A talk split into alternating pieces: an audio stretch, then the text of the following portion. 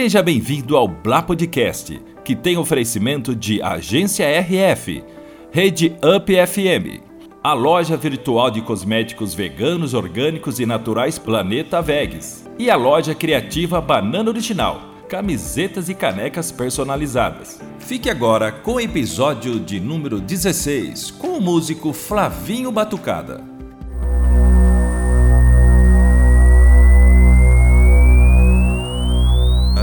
Ele vai entrar. Estamos no ar. Estamos no ar, estamos no ar. Pagode de samba, tamo no ar. A câmera tremeu, o giba bateu, tremeu, mas o samba aqui comeu. Ah, Ah, isso Já estamos no clima do samba aqui com o Flavinho Batucada hoje, ao vivo aqui no Blá Podcast que começa agora. Gostou do improviso, Giba? Pô, você é sempre excelente, cara, no improviso, nas você, rimas. viu? Depois o Flavinho vai falar um pouco disso, como é que é essa coisa do improviso no samba. Dudu Nobre, eu sei que é bom nisso, hein? É. Dudu e Zeca, os caras são imbatíveis. Estamos chegando aqui com o Blá Podcast. Em nome de quem, Gilberto? Em nome de Agência RF, Rede Up Comunicação, Planeta Vegas, a loja vegana, naturais e orgânicos e também a loja criativa Banana Original. Original, E você que quer aquele produto diferenciado, aquela caneca, aquela camiseta com uma mensagem bacana, Banana Original é a pedida. que mais então? O momento mais aguardado do da Premiado. início. Mostra pra câmera, Giba, aquele, ó, ó, ó, ó, Ó, geladinha, visual aqui. Bamberg. Bamberg. Cerveja premiadíssima. Vou mostrar aqui, eu tô transmitindo ao vivo também Boa, boa. Luciano. Já já só no YouTube, hein, galera? Ó. Hum. Ô, delícia. Olha, isso aí é a fumacinha. Essa é da boa, essa é da boa. Bamberg também nos apoiando aqui com o Blá Podcast, que começa agora ao vivo no YouTube. E hoje, Giba, você que está servindo, você que está com a cerveja na mão, faça as honras da casa para o nosso convidado que sabe tudo e mais um pouco do universo do samba, senhor Giba. É verdade. Esse cara é um cara que tem muita história, que faz história e tá fazendo história. Faz história no samba, faz história no social. Ele é o grande Flavinho Batucado, né, Flavinho? Que beleza. Seja bem-vindo, meu irmão. Oi, gente boa. Boa tarde para todo mundo que está nos acompanhando. É, queria agradecer desde já o convite. Eu fico muito feliz de estar aqui nesse encontro. É, sou um dos representantes do samba de uma, de uma, uma rede gigantesca de sambistas e fico muito feliz de estar aqui para falar de samba. O samba venceu, o samba vence, o samba resiste e a gente está muito feliz de estar aqui sendo um desses representantes. Aí sim, Flavia. A gente sabe que você tem muita história pra contar, como disse o Giba, não só no mundo da música, mas também trazendo conhecimento, é, defendendo causas e levando muita cultura pra criançada também, né, Flavinho? Também, que isso também. é muito Super importante. importante. Acredito que a base do, do planeta inteiro, a gente parte a partir das, das crianças, né? Então, se a gente conseguir trabalhar a formação das crianças desde da barriga da mãe, a gente vai ter um mundo melhor. Sem dúvida. Vamos começar fazendo, fazendo a nossa parte, né, Flavinho? Isso aí. É importante, é importante. Ricardão, avisa a galera aí, Ricardão. Nem te demos boa tarde, né, Ricardo? Boa tarde, Luciano. Grande, Boa tarde, Ricardo. Flavião, todo mundo. Tudo certinho, Ricardo? Tudo em paz, tudo tranquilo. Galera pode participar, né? Hum, Chega mais. Tem pergunta, pode mandar pra cá pelo nosso chat. Chat no YouTube. Galera que também tá vendo pelo Facebook, manda pra cá a pergunta que a gente manda pro Flavião. Isso, manda aí que a gente troca uma ideia. Você que gosta de samba, Fique à vontade, pode hein? saber que hoje, hoje o, o- o clima tá no esquema aqui. No com, Paguá. com o Flavinho Batucada, ele que é torcedor do Santa Cruz. Que beleza, hein, meu compadre? o cara é mó traíra, né, Aí, Flavinho? Mas tá tudo certo. O máximo respeito às cores do, do Santa Cruz. Mas eu sou esporte, viu, meu compadre? Sou esporte Recife. O cara é mó trairão, fala É, aí. não faz isso não, pô. Jogando contra a torcida Mas lá, daqui a pô. pouco cai internet, cai câmera, aí ninguém sabe o que É. né, meu pai? Ninguém sabe o porquê, né? Só vê câmera voando, né? Faz isso não. É da não sei o quê. É Esporte Clube do Recife. Flavinho. Legal. Tor- Torce mesmo, Flavinho? Você é do Recife mesmo, Sou, né? sou de Recife, Pernambuco, de um bairro chamado São Martim, é onde eu cresci, onde, chique, onde o samba eh, me deu a oportunidade de ser, de estar. E foi essa comunidade onde tudo começou. Meu primeiro grupo, meu primeiro instrumento, minha primeira rapaziada, Virgindade. meus primeiros seguidores. A virgindade, o Giba Então, falou aí. por ó. aí também, começou em São Martinho o negócio. Inclusive, já deixar um. Vamos, já começamos assim, Opa! né? Já deixar um abraço aqui pro meu filho mais velho. Já, aí, cada história aí vai chegando na família isso aí. inteira. Vamos. Vou deixando um, um abraço aqui pro meu filho mais velho. Alô, Vitor! Juízo, hein? Vitão, Vitão tem quantos anos? Vitor tem 15, é de Recife, tá passando uns dias aqui em casa, Olha. aproveitando essa educação à distância, né, que estamos vivendo por conta da pandemia. Sim. Então, trouxe ele para ficar aqui com a gente. Então, tô muito feliz de estar tá, podendo estar mais próximo do meu filho. Boa. Estar em São. Paulo foi escolhas profissionais e necessárias para que a gente pudesse dar condições melhores para ele também. E hoje estar aqui com ele tá, tá sendo super fantástico. Boa. Tem Imagina. quantos filhos, viu? Tenho quatro. Eu tenho o Vitão e quantos quatro, mais pra vir? Quatro. Quatro. Tenho o Igor. É por isso que eu falei, pô, cada cada Escadinha, vamos gente lá. vai. Forma a escadinha aí, vamos lá. Tem o Igor, é, a Rebeca e o Isaac e o Vitor são meus, meus quatro maiores prêmios de toda a minha, minha vida. É Muito verdade. trabalho a molecada ou não? Cara, como sempre, né? Mas acredito que, que, que esse trabalho é fundamental pra gente entender a importância de ser pai e de ser um ser humano. Então faz parte isso. Ah, Quebrar a cabeça de vez Tem em que quando. quebrar. Tem- tinha uma musiquinha infantil que eu me lembro que passava num programa, acho que era o Cocoricó, que era da TV Cultura, que falava assim: criança não trabalha, criança dá trabalho. Dá trabalho, E é verdade, tem que dar trabalho mesmo, né? Não, eu acho que é, que é importante, são fases, né, cara?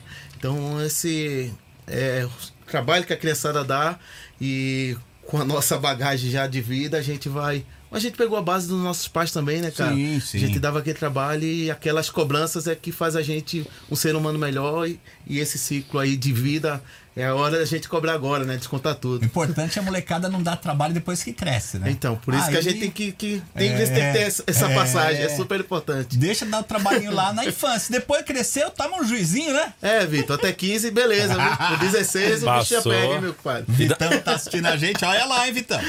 E dá mais trabalho o quê? Cuidar dessa criançada, viver do samba. Cara, são. O que, que você acha que dá mais trabalho hoje Dá dia? pra potencializar de formas diferentes, né? É, viver do samba num país onde a cultura é deixada em último lugar. é, já falando da cultura em si, né, cara? Sim. Da gente, a cultura é deixada em último lugar. Viver do samba existe uma problemática terrível, porque é um movimento que foi e é marginalizado. Então a gente luta e resiste para viver do samba não só como entretenimento. A gente resiste por, por toda, toda a história, né? Sim. Vem desde nossos ancestrais, da, do, do- da construção do nosso país, com a chegada dos, dos escravos. É. Então, com tudo que, que o samba fez para que hoje a gente pudesse viver dessa arte como entretenimento, a gente tem um respeito por toda essa caminhada e toda essa história que foi a formação de um país e de um movimento. Então, viver de samba vai muito além da festa. E eu vou falar uma coisa pra você que você vê como, como uma descoberta que eu fiz ontem, quando a gente tava fazendo a postagem pra marcar, marcando as tags, daí a gente quer marcar, marcar tags pagode samba. Na, no Facebook, eu fui colocar as tags, é, daí tem música, não sei o quê, em inglês, né? Mas você, você vê lá vários ritmos, inclusive aqui da, da América Latina, e não tem samba, né? Não parece samba ali, como um ritmo musical. Impressionante, né, cara? Não é estranho você ver um Facebook? Eu fui lá, fiquei digitando lá. Daí, quando você clica, ele abre daí uma, uma série de, de, de- de gêneros assim. Daí aparece lá, tipo, Cuba, aparece vários ritmos musicais. Aham. Entendeu? E não tinha o samba. Eu achei Mas que era um absurdo. que- Eu ia falar contigo e disse esqueci. Agora fica aqui ao vivo. É, cara, Passando eu não, não sei você. te falar tecnicamente o motivo, mas eu posso te dar alguns, algumas situações que podem hum, agravar nessa situação.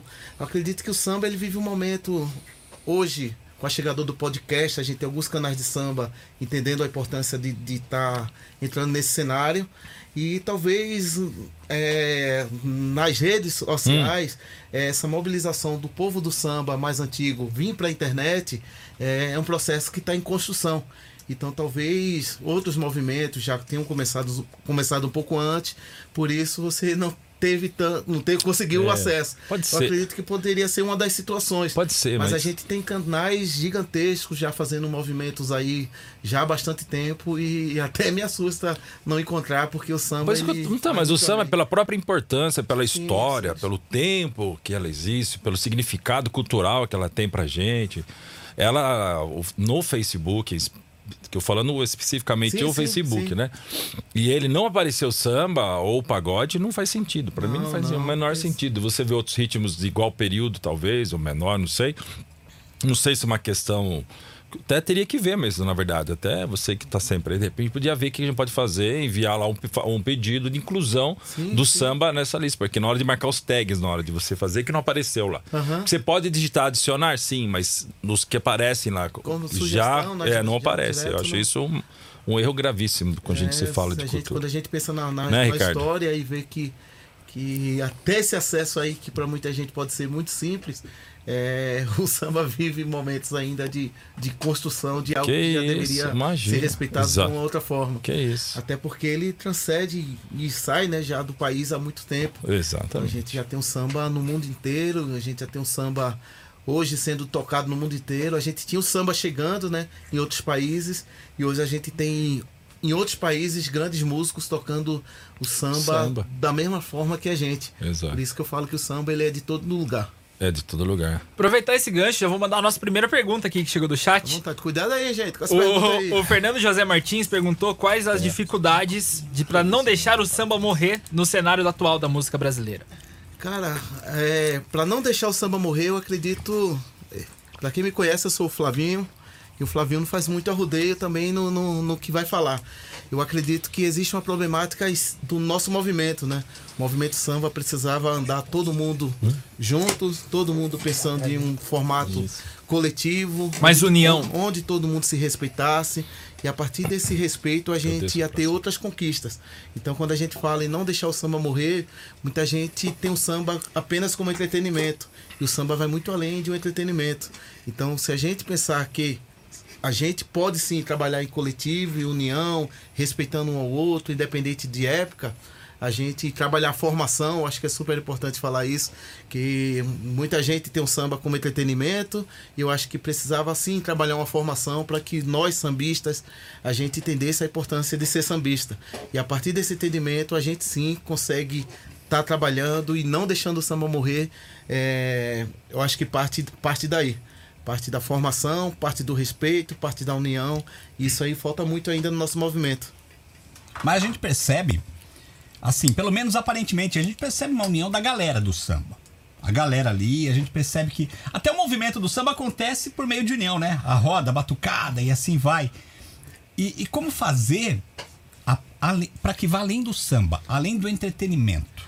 Então, cara, é como você falou, é, são grupos montados. Em São Paulo existe comunidades montadas, existe projetos de samba montados, mas o, o- a minha fala anterior foi que esse respeito ele não pode ficar apenas na com a galera da minha banda apenas ali. Eu acho que eu preciso respeitar o trabalho do amigo, eu preciso fortalecer o trabalho do amigo, eu preciso ir no samba do amigo, o amigo ir no meu samba. e eu acho troca. que, que essa troca e esse fortalecimento, sim, a gente vai colocar um, um samba em outro cenário.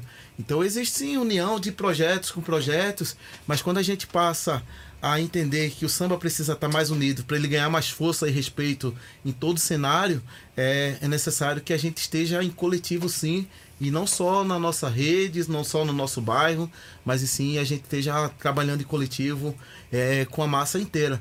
Mas é super importante falar, e eu vou sempre falar disso, porque é de onde parte o meu entendimento para o movimento que eu vivo. Se a gente não trabalhar a formação, da gente entender a importância de ser um sambista num país, como eu falei, onde a cultura é deixada de último lugar, e o samba existe uma problemática que o samba sempre foi marginalizado. Então a gente, se a gente não trabalhar essa formação com a juventude, inclusive com os mais antigos que vieram de, de uma outra base e aquela outra base dá foi uma referência talvez não correta.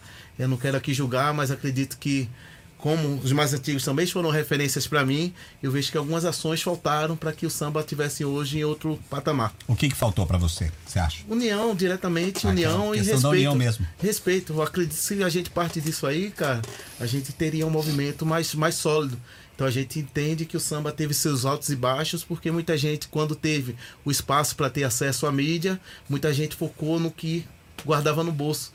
Então recebia meu dinheirinho, ia para minha casa e não pensava na continuação de um projeto. Eu não pensava que aquele novo artista do meu bairro lá eu precisava explicar para ele o caminho que as porradas que tomei para que ele não tomasse. Então era cada um cuidando do seu, cada um guardando no seu bolso e cada um cuidando do seu projeto. E aí faltava aquele lance que eu falei do, do coletivo, de pensar na continuação, de respeitar quem estava chegando e entender o que foi errado dos mais antigos para que pudesse ter um novo caminho. A gente, se a gente pensar e lembrar que os anos 90 foi o ano um Pagode dos períodos auge do, do nosso samba, né? E pensar que nos anos 90 a gente tinha o samba com programas de TV em canais Sempre. gigantescos da nossa rede e ver que a gente perdeu isso aí por falta de, de união. É, é claro que existe a problemática, volto a falar. O samba marginalizado ganhou a grande mídia, essa mídia, por ser grande mídia, teve acesso a outras, a outras classes sociais que não queria que aquele gênero chegasse na, na, sua, no- na sua residência. Então a gente sabe que essa perseguição houve também com essa galera que, que, teve, que teve oportunidade de dar acesso a todo mundo. Mas aconteceu que muita gente também pensou apenas no seu bolso. Isso aí eu tenho um- e sei de, de referências minhas, inclusive no, no, no cara não tem não tem não tem papo na língua também. No último sábado agora eu recebi um, um parceiro, né, é Claudinho de Oliveira. Inclusive vou deixar até um convite aqui pro Claudinho vir aqui também no Blá Demorou, Podcast. hein? Bora. Saber. Claudinho de Oliveira é um dos maiores compositores do país, de uma geração dos anos 90, foi gravado por, por todo mundo do, do samba. legal, e sentado com o Claudinho, conversando no último sábado, é, o Claudinho que foi minha referência e é minha referência, ele problematizou do mesmo jeito que eu enxergava. Mesma visão. Que nos anos, nos anos 90, e aí a gente volta um pouco da época, é, a galera poderia ter, ter entendido o movimento de uma outra forma para que hoje a gente tivesse um outro momento. Criar um alicerce ali pra que aquilo não, não fosse uma onda, né? A Vamos gente fala assim. muito, cara, a gente do samba diretamente, a gente dá muito o exemplo do sertanejo. Então a galera Tava do sertanejo. nisso agora. Enquanto a você gal- falava, eu pensei galera nisso. do cara. sertanejo, é, na prática, na prática, para quem tá aqui de fora assistindo, a gente vê muito lance de, de união. Então aquele cara que tá com um trabalho já sólido, pega um novo artista e fala, esse artista é meu. Entendendo o mercado, a gente sabe que existe um trabalho de, de, de escritório, um trabalho de Sim. empresa para dar voz àquele outro cara. Existe um giro, um recurso, vai, vai gerar uma renda para aquela empresa e o cara vai receber pelo trabalho que ele está desenvolvendo com aquele artista. Mas o mais importante é o lance da prática, que eu te falei. Se eu penso que aquele artista que está chegando ali do meu bairro, vamos pensar num, num formato pequeno, do meu bairro precisa ter voz, e aí eu preciso também falar com aquele do meu bairro lá, não tomar as porradas que eu tomei, eu preciso trabalhar a formação daquele cara, a gente vai pensar numa rede onde o movimento samba, a gente hoje poderia estar falando do sertanejo, mas também de uma forma mais, mais próxima, né? De dizer, ó, cara, a gente tá aqui, mas eles estão aqui e a gente tá aqui também. E talvez a gente não estivesse falando sertanejo, e sim o sertanejo falando da gente. Pois é, né, cara? Já foi assim, né? Sim. Mas o que eu penso também, Flavinho, é que assim, independente da, do trabalho que o sambista em si faz, você não acha que tem um- a, a indústria da música por trás disso? Por exemplo, ó, vale a pena a gente fazer o sertanejo bombar? Porque o sertanejo ele tem uma penetração mais fácil no sul do país e no nordeste. Tô dando exemplo, tá? Sim, não sim, sei sim. se isso acontece ou não. Será que não tem muito disso que, vamos dizer assim, que o sertanejo é mais comercial, é mais fácil de chegar em, em alguns cantos do país que o samba não chegaria? Será que pode ser alguma coisa nesse sentido? Cara, eu te volto a pergunta. Quem te falou que o samba ele não, não é comercial? Ele é brasileirão, né, cara? Então, se a gente pensa que a gente tem, tem os mesmos recursos para se trabalhar, a gente tem as mesmas ferramentas para construir, então a gente poderia estar numa mesma, numa mesma, no mesmo nível, vamos dizer, de, de, de, de trabalho. Então a gente tem, tem uma diferença assim gigantesca de estrutura, de, de, de rede, de, de tudo. Então, a sua pergunta eu até fiz uma provocação, mas Não, ela, é ela tem, ela tem, tem fundamento sim. Né? Da, da questão Mas- da indústria em si. então, mas né? aí eu falo, se o samba pensar como a galera que está direcionando o movimento sertanejo aí tem muito tempo. A gente tem o Fernando Sorocaba, que além de artistas são, são produtores com, com- Empresários, com né? visão de, de Entendi, mercado entendi. gigantesco. Se a gente para para pensar, entender quais ferramentas essa galera tava, tava usando e está usando, é, a gente teria um movimento bem, bem justo para todo mundo. É o samba usando também a indústria a seu Sim, favor, não é isso? Porque a gente tem acesso, eu acredito que as ferramentas estão aí para todo mundo ter, ter acesso e todo mundo Acho que agora- desenvolver o trabalho. Meio que eu captei mais ou menos a sua linha de, de pensamento lá do começo do papo. Aham. Vamos dizer, vou- eu tentar traduzir aqui. Claro, claro. Se lá nos anos 90, o pessoal que tava, tava bombando o samba tivesse um pensamento de um Sorocaba. Ó, eu vou trazer a molecada nova, eu vou administrar aquele artista, fulano de tal administra aquele, e vamos lançando uma rede, e vamos formando, e vamos for- É mais ou menos isso? Perfeito. Que é o que o sertanejo faz hoje. Perfeito, é perfeito.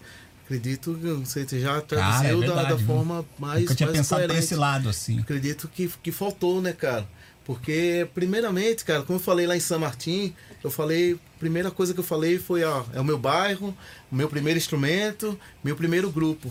Para que as- meu primeiro grupo tomasse Recife, depois Pernambuco e depois a gente pudesse sair do nosso estado, foi necessário que a gente entendesse quais ferramentas a gente precisava desenvolver. Era montar o repertório, era o tipo de roupa que a gente ia usar, era aquele obrigado para todo mundo que estava no samba e aquela nossa rede foi aumentando. Então, se eu pensar naquele Flavinho lá de trás e aquele Flavinho que juntou aqueles cinco amigos para usar as ferramentas para que a gente chegasse para em uma outra massa, aí eu já, já a gente já consegue entender que se o ano, os anos mecânica. 90, a partir do momento que chegou, era hora da gente ter continuação. Fortalecido Então, aquilo é ali, né? fortalecido, muita gente Dá tempo ainda, cara. Agora a galera que tá pintando aí tem que começar esse trabalho. Cara, hoje, hoje eu vejo muita gente. Quando eu falei até agora há pouco que muita gente do samba entendeu a importância de um podcast, então a gente entende que muita gente também está olhando para as ferramentas do momento. Então a gente está tendo alguns canais que estão desenvolvendo trabalhos incríveis com, com a nova geração. E, tá, e, e essa procura e esse trabalho que está sendo feito é justamente por a galera mais nova que está chegando entender a importância de usar as ferramentas que não foi usada lá atrás. Ferramentas diferentes, é claro. Sim, da época. Mas as ferramentas estavam lá para ser utilizadas e muita gente deixou passar ou apenas pensou no seu interesse. Faltou uma visão ali na época, uma visão empresarial mesmo de cada um ali, né, É, cara? cara. E, e o lance do, do interesse mesmo. Talvez quem estava de frente já. Eu tive meu momento de, de, de ter muito recurso através da minha música. Tive momento aí de tocar por micharia e tive momento de tocar por nada. Quando eu tive muito recurso, eu pensei na gestão do meu trabalho. É. Então, eu pensei É no meu natural do ser humano, né? Eu pensei naquela roupa. Talvez se eu, Flavinho, que eu estou usando como exemplo, eu pensasse naquele meu amigo do lado, e aí eu não comprasse aquele óculos tão maneiro, eu comprasse dois para ele também estar maneiro no evento dele, aquela roupa, pô, aquela de. de sempre foi de, de 30, de 40, meu filho. Mas dá só exemplo. Aquela roupa de 100 poderia ser duas de 50. Então, se a gente pensasse na rede, no respeito, no coletivo, a gente estava em outro momento. É, mas eu acho assim, a construção da música, por exemplo, vou dar um exemplo aqui antes de entrar nessa parte. A gente entrevistou aqui o Jair Bloch, que é do rock, basicamente, né, Luciano? Sim, sim, pop rock. Uma das reclamações que ele fez com a gente aqui foi o seguinte, que tem um problema muito sério, porque quem acaba ganhando muito espaço, vamos imaginar na mídia, vamos dizer, no- no- no- vamos falar profissionalmente, vamos dizer assim, mas na mídia eu lembro o seguinte, eh, ele comentou que tem muito filho de sambistas, filho, não sambista, filho de músicos, na verdade. Aham. Então, que hoje tem quem ganha mais espaço, projeção, acaba sendo quem é o próprio antigo músico, não, não do samba, de modo geral, tá? Sim, sim. Acaba aí, né? Quem acaba Tendo conseguindo é o filho, um primo, um parente da, de, de um músico dessa natureza, por exemplo, entende? Então eu vejo que você- na parte do samba, eu acho que o pagode reinou bonito por um bom período e não dá para determinar, a menos que fizesse um estudo para saber, mas eu fico imaginando que não tenho, não dá para ter dúvida de que alguém dormiu no ponto e a falta de coletividade faz com que os movimentos, que as peças caiam, entende? Sim. Porque não é de uma hora para outra que eu- um estilo as pessoas deixam de gostar para admirar outro.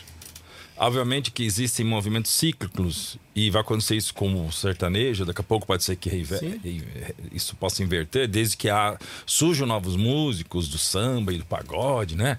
Que, sei lá, reitere. O funk está crescendo bastante, o funk vai, vai. Tem sido fazendo agora uma construção, porque as pessoas gostam do funk, mas não gostam do funkeiro. Agora que eu estou construindo, eu estava falando com ele hoje vindo para cá. Estão fazendo uma construção para você pra, né, melhorar a imagem do funkeiro, entende?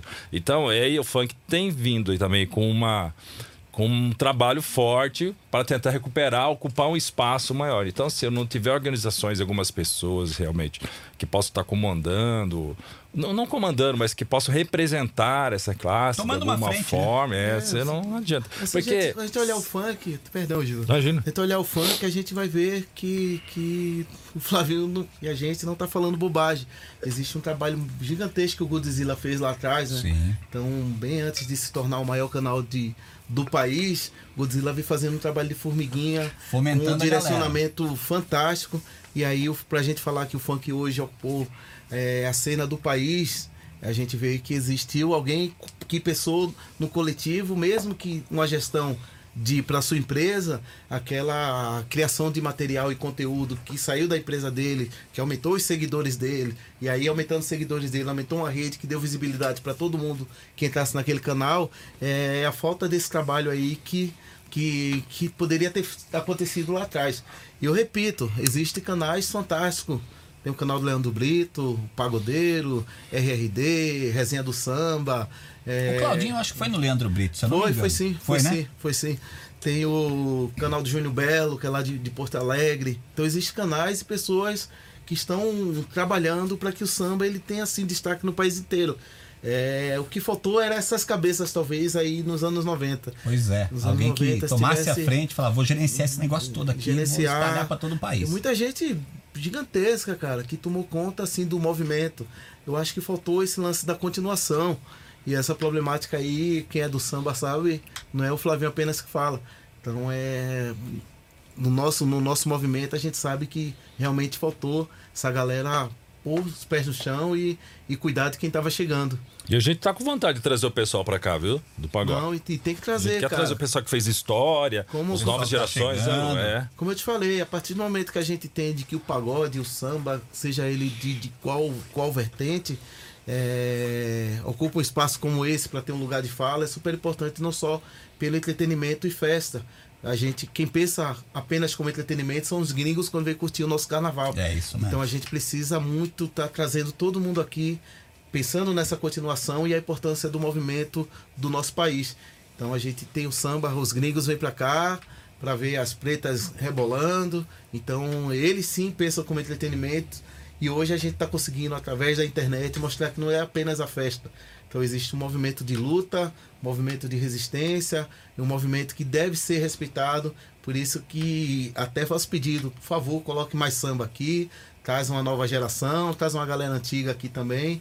E eu vou citar algumas pessoas também para estar vindo aqui bater um Oh, papo com vocês. Pode Sim. mandar. E, inclusive Espaço dos aberto. anos 90 que vai vai Muito legal. Casa vai sempre falar, aberta. vai falar vai falar bastante sobre como ele esteve nos anos 90, como ele vê o movimento hoje, e aí a gente mais na frente a gente volta para ver se nós três, nós quatro aqui, a gente falou bobagem dos anos 90. É, é verdade. Vamos fazer o resumo, né? O importante é trazer o samba pra cá. E o, o samba, como a boa música brasileira, tem sempre espaço na mídia, né? Você acha que a molecada hoje, a criançadinha, que eles que vão fazer o futuro, tão, tão inteirado com o samba? A molecada tá muito ligada no funk, é, nas comunidades, a, a questão do rap também, a gente sabe que faz um serviço social bem Opa, bacana. sim. Mas o- você acha que a molecada tem olhos pro samba ainda como tinha Tem antigamente? demais, cara. A gente tem uma molecada que tá tendo acesso à internet, né? Então, diferente da minha época, da, da, da minha geração e de gerações passadas, a gente precisava ouvir os discos, aprender a tocar ali e ouvindo mesmo. E a Era partir difícil, da... né, cara? Era, cara. Ou pegava aquele cassete. Quem tem, quem tem Aquela qualidade de áudio horrível. então era ali que a gente ouvia e aprendia e estudava. Hoje a gente tem a, a garotada tem acesso demais a tudo. Já veio o acorde da, da, da já música. vê a nota. Um cara no YouTube ensina a tocar. Cara, É então já sai de casa meio que pronto. É, os que querem estudar, né? Porque tem gente que Quem vê, tá afim, né? vê o vídeo lá e vê dois minutos de vídeo e acha que tá pronto e não é por aí. Isso é verdade. Mas é, te respondendo, sim. Tem uma galera nova que vem muito pesada, a galera que tá Legal, estudando. cara, bom e saber. por conta desse acesso aí, tem grupos com garotos novos que estão sendo referência pra gente que tem um pouco de mais tempo aí na noitada. Então tem. Na minha banda mesmo, tem uma galera nova lá que, que pô, eu digo agora vocês que, que metem a mão aí, porque eu já tô cansado. Tem muita lenha pra queimar Então ainda. aproveitar aqui e deixar um beijão aqui a toda a minha banda, é coisa de preto, a rapaziada que, que tá comigo aí todo final de semana lutando, resistindo. Como é que tá sendo pra vocês agora com meia pandemia? Cara, a Pra gente. se apresentar, quanto tempo parado? Quando a gente fala que o samba já sofre um problema já lá de trás, então a pandemia chegou muito tempo para nós sambistas, né, cara? Porque a gente já vive um momento de desconstrução para entender a importância da gente. É, e quando eu falo de desconstrução é que a gente vive muitas vezes de um cachê que não, não paga o que Não é realidade. a gente né? leva pro evento. Então, às vezes, a gente acaba pagando mais para se montar um evento e trabalhar. Então, essa problemática da pandemia só veio agravar o que já tava, já tinha, já tínhamos como problema. Então, tem muita gente que sim, que ganha, ganha bem com, com samba, tem muita gente que está ralando, que precisa ganhar bem, e tem muita gente que ganha muito pouco.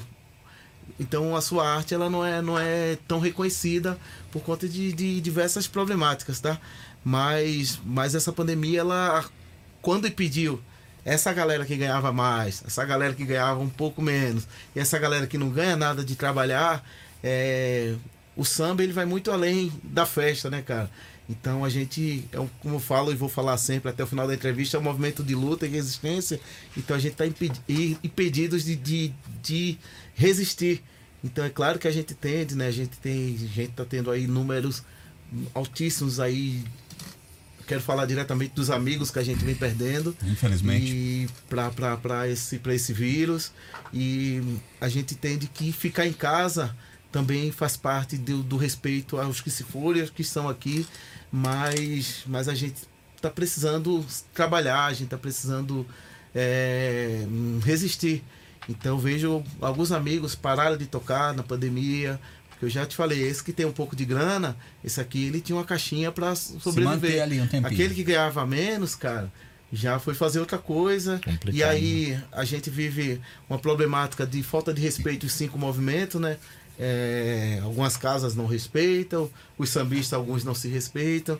E aí o cara que vem tomando porrada, quando tudo tava normal, quando chegou a pandemia, ele falou, Não. cara, vou fazer outra coisa porque eu já não aguento mais aquelas porradas. E saiu de vez do aí, samba. já tem Conhece amigos, muitos casos assim? Muitos casos, É, amigos pô. que venderam instrumentos Verdade, baratíssimos, cara. amigos que foram para um, pra uma, Eu uma vi muito outra religião. isso, DJs, mesma coisa. Vi muito DJ saindo, vendendo as picapes. Vendendo. Sim, Falou, cara. não tô me mantendo, isso aqui tá parado, eu Sim, vou é vender isso. e nem sei se eu volto. É isso, Muitos cara. falaram que não vão voltar. E pra mim não ia ser diferente, cara. Acredito que parar de, de, de, de trabalhar com samba, não, por, por- porque o samba é a minha vida. O samba eu não escolheu É o o samba, o samba sangue, que me né? escolheu, né?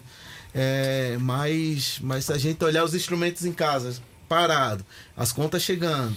Então você vai chegar a um né, tempo de, meu? de. Não dá pra julgar o cara, né? Não, não dá, Cada cara. um tem uma realidade. Porque né? eu acredito que o país deveria ter outro direcionamento, né, cara?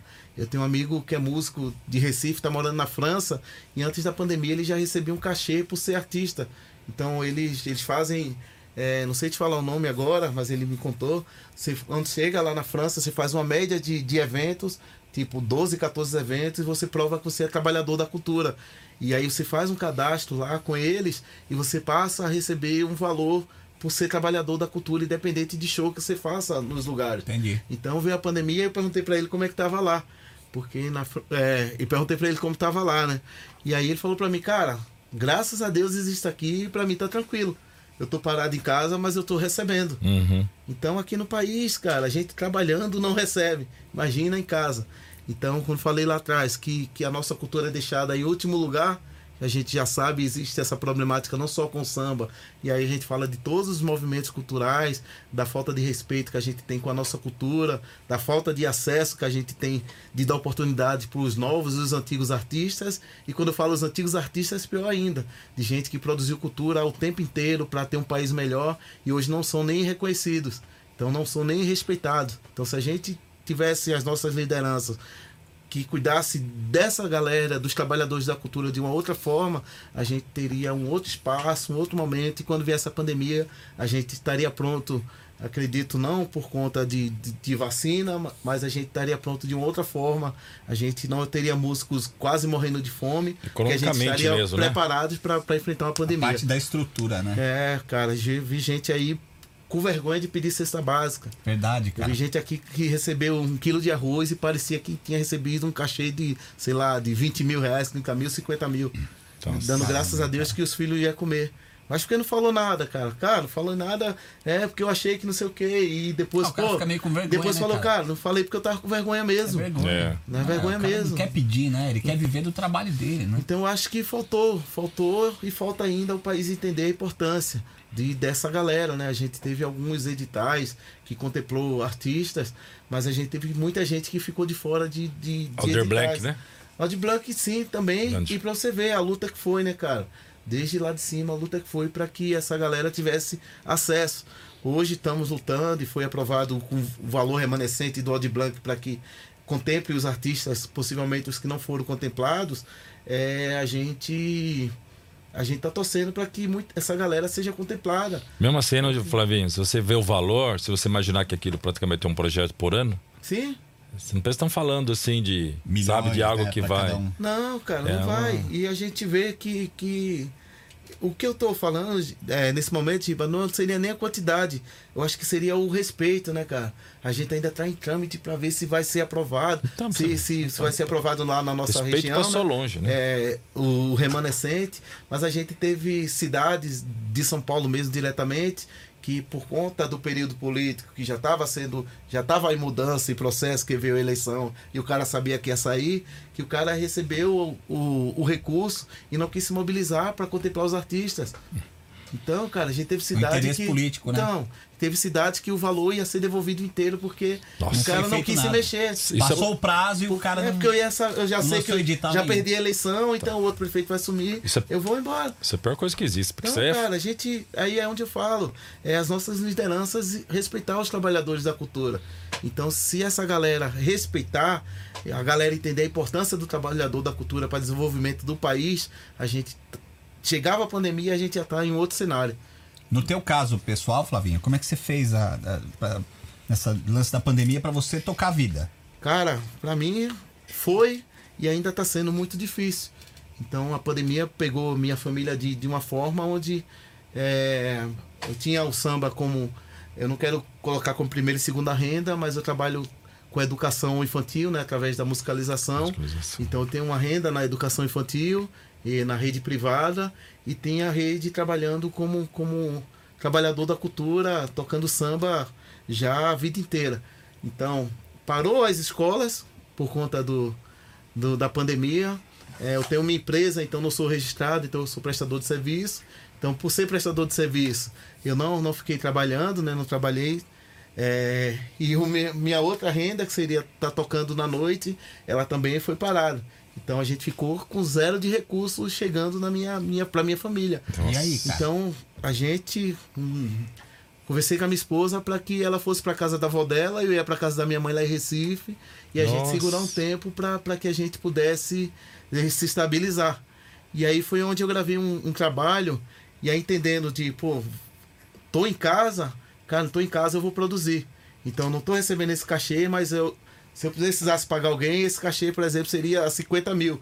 Então eu vou produzir aqui para pegar esses 50 mil imaginário e tô recebendo esses 50 mil.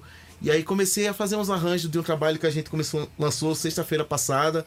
Também queria convidar todo mundo que tá aí para se inscrever lá no meu canal, Flavinho Batucada Oficial. Boa, vamos seguir A gente, aí. a gente começou a lançar sexta-feira, né? Um trabalho chamado Referências, É. do grupo Raça Fundo de Quintal. Que é um trabalho que eu fiz um, um- uma homenagem por respeito a quem, quem é referência pra gente. E aí a gente começou a lançar nesse canal. E esse trabalho foi montado inteiro na pandemia. Foi quando veio a pandemia, a gente começou a fazer os arranjos. Aí nesse processo de eu voltar na casa da minha, minha- da minha mãe para segurar um pouco a onda, eu voltei com os arranjos escritos, fui pro estúdio de um amigo e, e peguei esse período para gravar o projeto.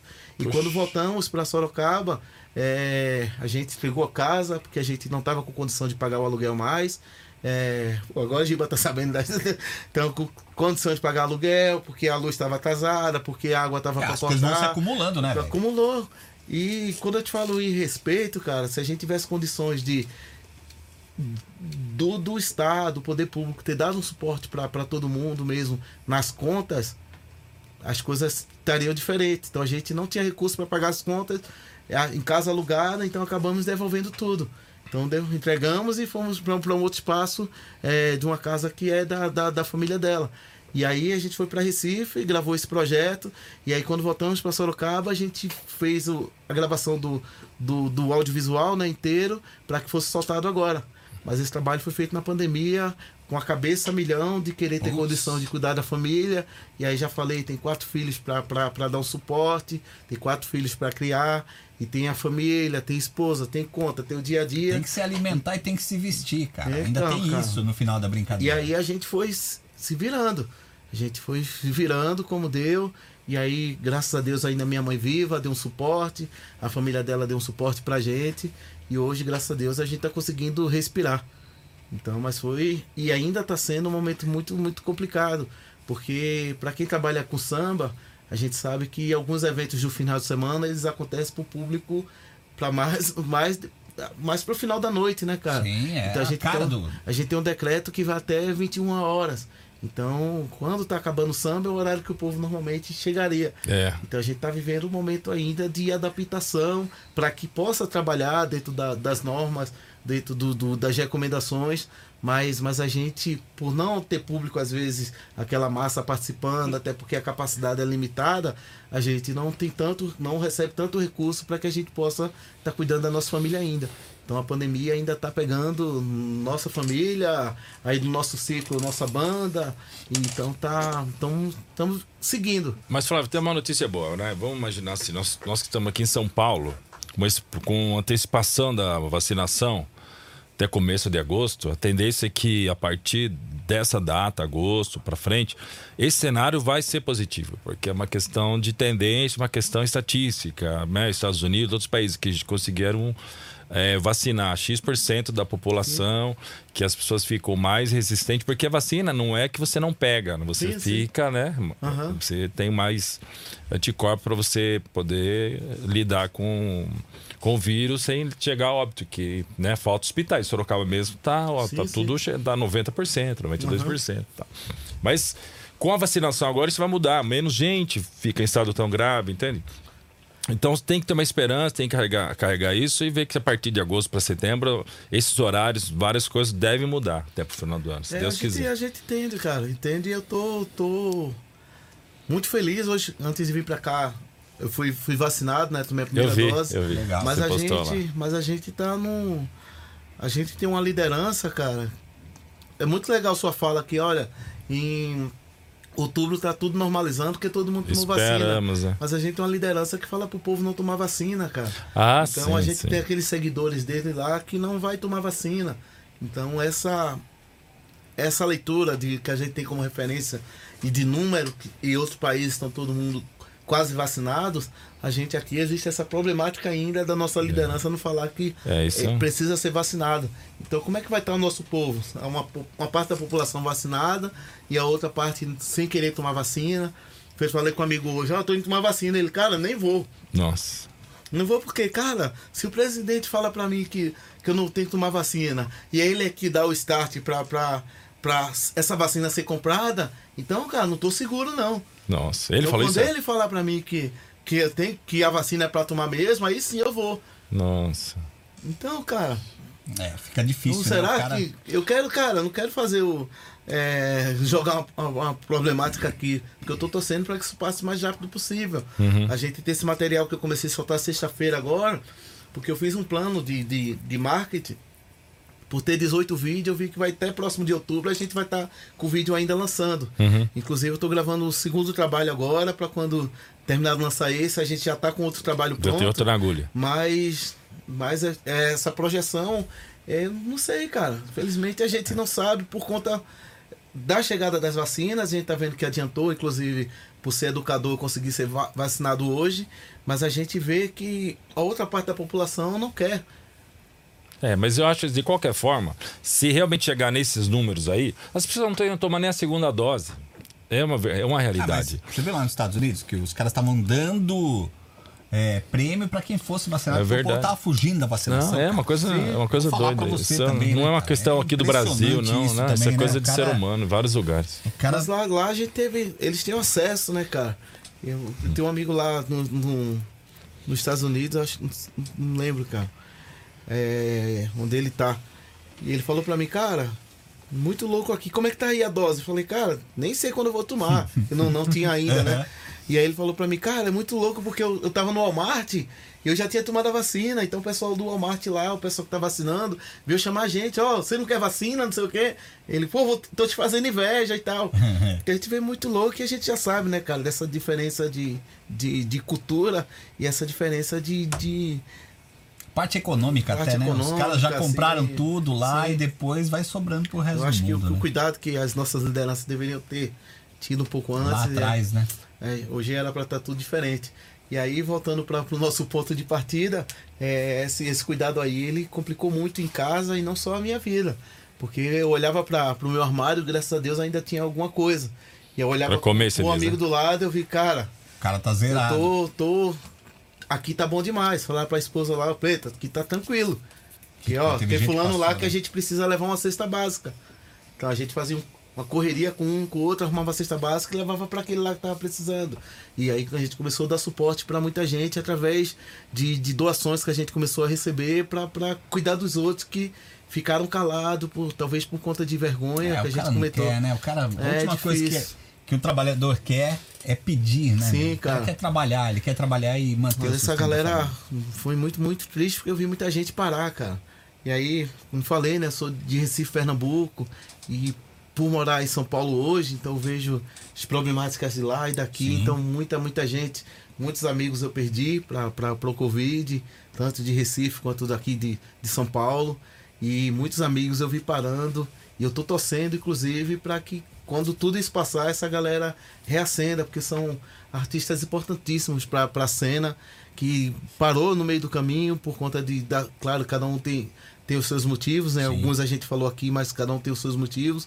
E muita gente talentosa parou por conta desses problemas, cara. Dificuldade, Então, né, cara? cara, Dia é muito, dia muito ali. triste a gente ver um cara que cantava e tocava pra caramba e vivia daquilo, cuidava da sua família, anunciar um violão de 6 mil reais por 800 reais no OLX, cara.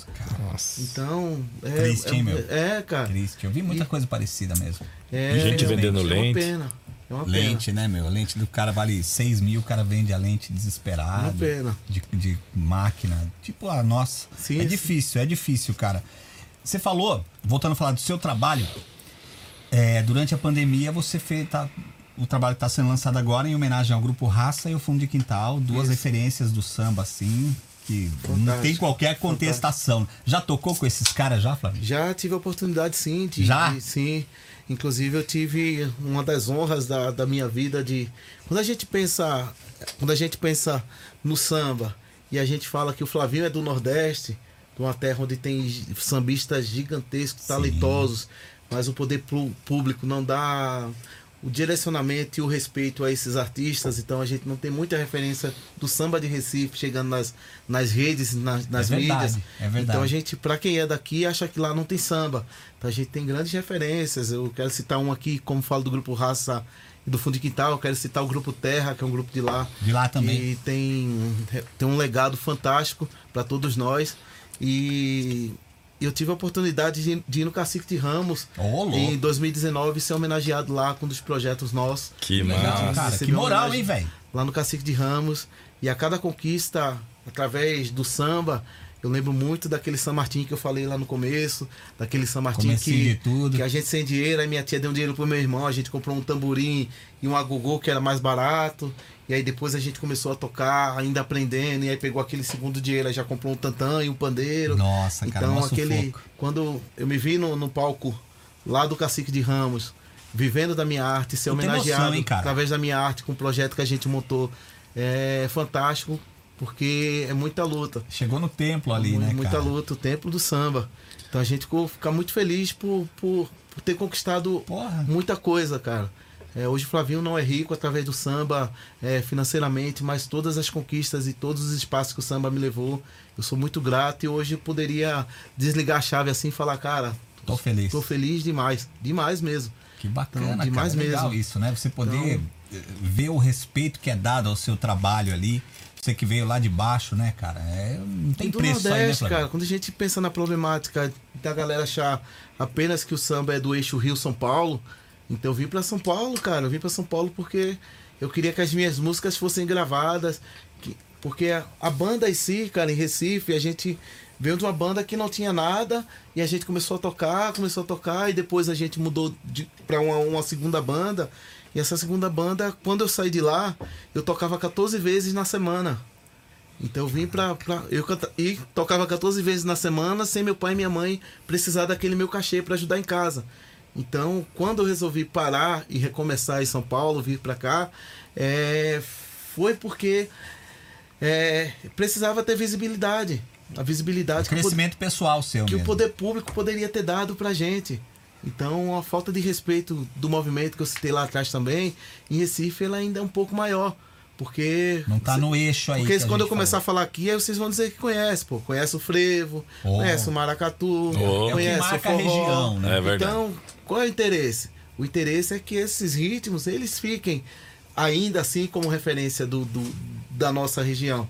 Então o samba, por mais que a gente tenha Lá. diversos sambistas, eu não vejo o po- poder público dar a mesma importância. Sim. Então era é super fundamental que isso aconteça para que essa galera também não desista, porque vir para São Paulo, chorar como eu vim para São Paulo, morei em Guarulhos. Então eu chegava na Paulo Facine ali, não sei se vocês conhecem, eu chegava perdi as contas de quantas vezes eu sentava na calçada para chorar, para perguntar o que eu tinha feito da minha vida. Verdade, chegou Porque, a esse ponto. Você cara, fala, meu, o que, que eu tô fazendo vezes. aqui? Várias vezes. Verdade. Que eu larguei uma banda tocando 14 vezes por semana. Bombando. Porque eu olhei pros caras e falei, cara, vamos, vamos pro São Paulo. A gente não precisa morar, vamos passar um tempo, ver como é que é, cara. E aí, essa da banda ter alcançado é, uma massa gigantesca, a gente começou a abrir show de todo mundo. Então foi aí que a gente conheceu o Fundo de Quintal, aí o Grupo Raça nesse processo, lá atrás, Exalta Samba, enfim, todo mundo do, do, do movimento samba, quando ia fazer show em Recife, era minha banda que começou a fazer abertura para essa galera, o Zeca, Jorge Aragão, toda essa galera. E aí, conversando nos, nos bate-papos de, de, de bastidores de camarim, foi que eu vi que muitos músicos, quando teve lá, alguns começaram a querer me trazer para São Paulo. Cara, vamos tocar lá com, com a gente. É, tem um projeto assim, cara, você escreve. E aí, tendo acesso a essa galera, é, o meu lado compositor já não era mais aquele lado de e-mail. Eu tava acesso com o cara ali, então eu gravava o CD e entregava Já na mão. direto pro já cara. direto, pô, sou compositor, sou compositor. E aí fiquei mais próximo. E eu vi feedbacks de alguns super positivos. Cara, maneiro tuas músicas, cara. E eu, e eu vim de, um, de uma fase onde meu irmão era compositor, escrevia bastante, muito, muito, muito, muito mesmo. E eu via meu irmão escre- escrevendo e comecei a compor, é, incentivado por ele. Mas não tinha esse foco de ser gravado, né? Eu tive uma das músicas mais tocadas do país em 2012. Pichote, né? Pichote. Foi gravado pelo, pelo Pichote. E pra que eu tivesse essa música gravada, Qual que é a música, só pra quem tá acompanhando? Caô Caô. Caô Caô do Pichote. Fez o sucesso. Do Pichote. Pichote, Pichote interpretando, mas é sua. É. É, a gente ia falar isso daqui a pouco, mas é, é importante falar, é, porque tá, tá dentro do, do, Do que a gente tava contexto. conversando. É, pra eu ser gravado e pra ter uma música tocada, eu precisei sair de Recife.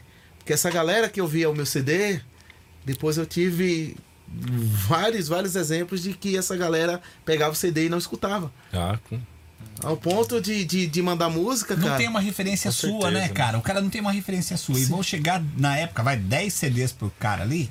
Cara Dia. fala, ah, mano, eu não vou ouvir isso. Então, né? mas aí a gente, rolando. a gente volta na nossa conversa do respeito, cara. É. é do isso. respeito. Pera aí, cara, não sei se eu vou gravar porque, ó, eu recebi um samba do Arlindo, um samba do Aragão e É. possivelmente esses aqui já estão. Mas, cara, o cara tá na relação ali. Pera aí, deixa eu ouvir aqui. Deixa eu ouvir. E ali, às vezes, o Escuta, cara, perde um puta talento. Eu ouvi, né? eu não gravei, mas, ó, mas eu escutei. Dá pra você... Ainda podia, né? Ó, dá pra você fazer assim, assim, dar uma melhoradinha aqui, fica legal. Cara, eu tenho exemplos, cara, que às vezes tem coisa que eu guardo pra mim, que eu já passei que. Teve alguma... Não precisa citar nome, Pô, porque... tive Não, um, um hotel sim. aqui em São Paulo. Eu, Vamos lá. É, eu tive Se uma citar passagem- é melhor, né, Giba? Uma passagem, polêmica. é, uma passagem na aviação, né? Quando vim para São Paulo, comecei a trabalhar na aviação.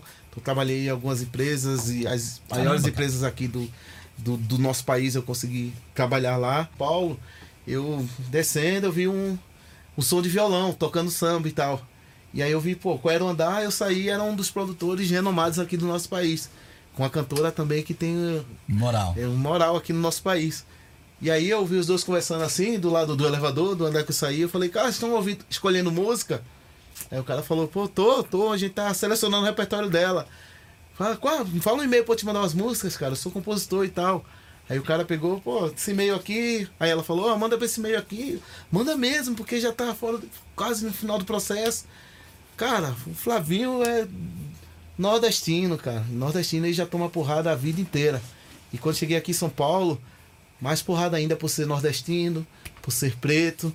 Então a gente já toma muita porrada. Então, às vezes, muita coisa que a gente escuta. Ainda bem que você é rico. né? Inclusive, quando a gente sabe que aquele artista ele tá, tá, Tá no nível cima. gigantesco, a gente acha que não vai ter acesso.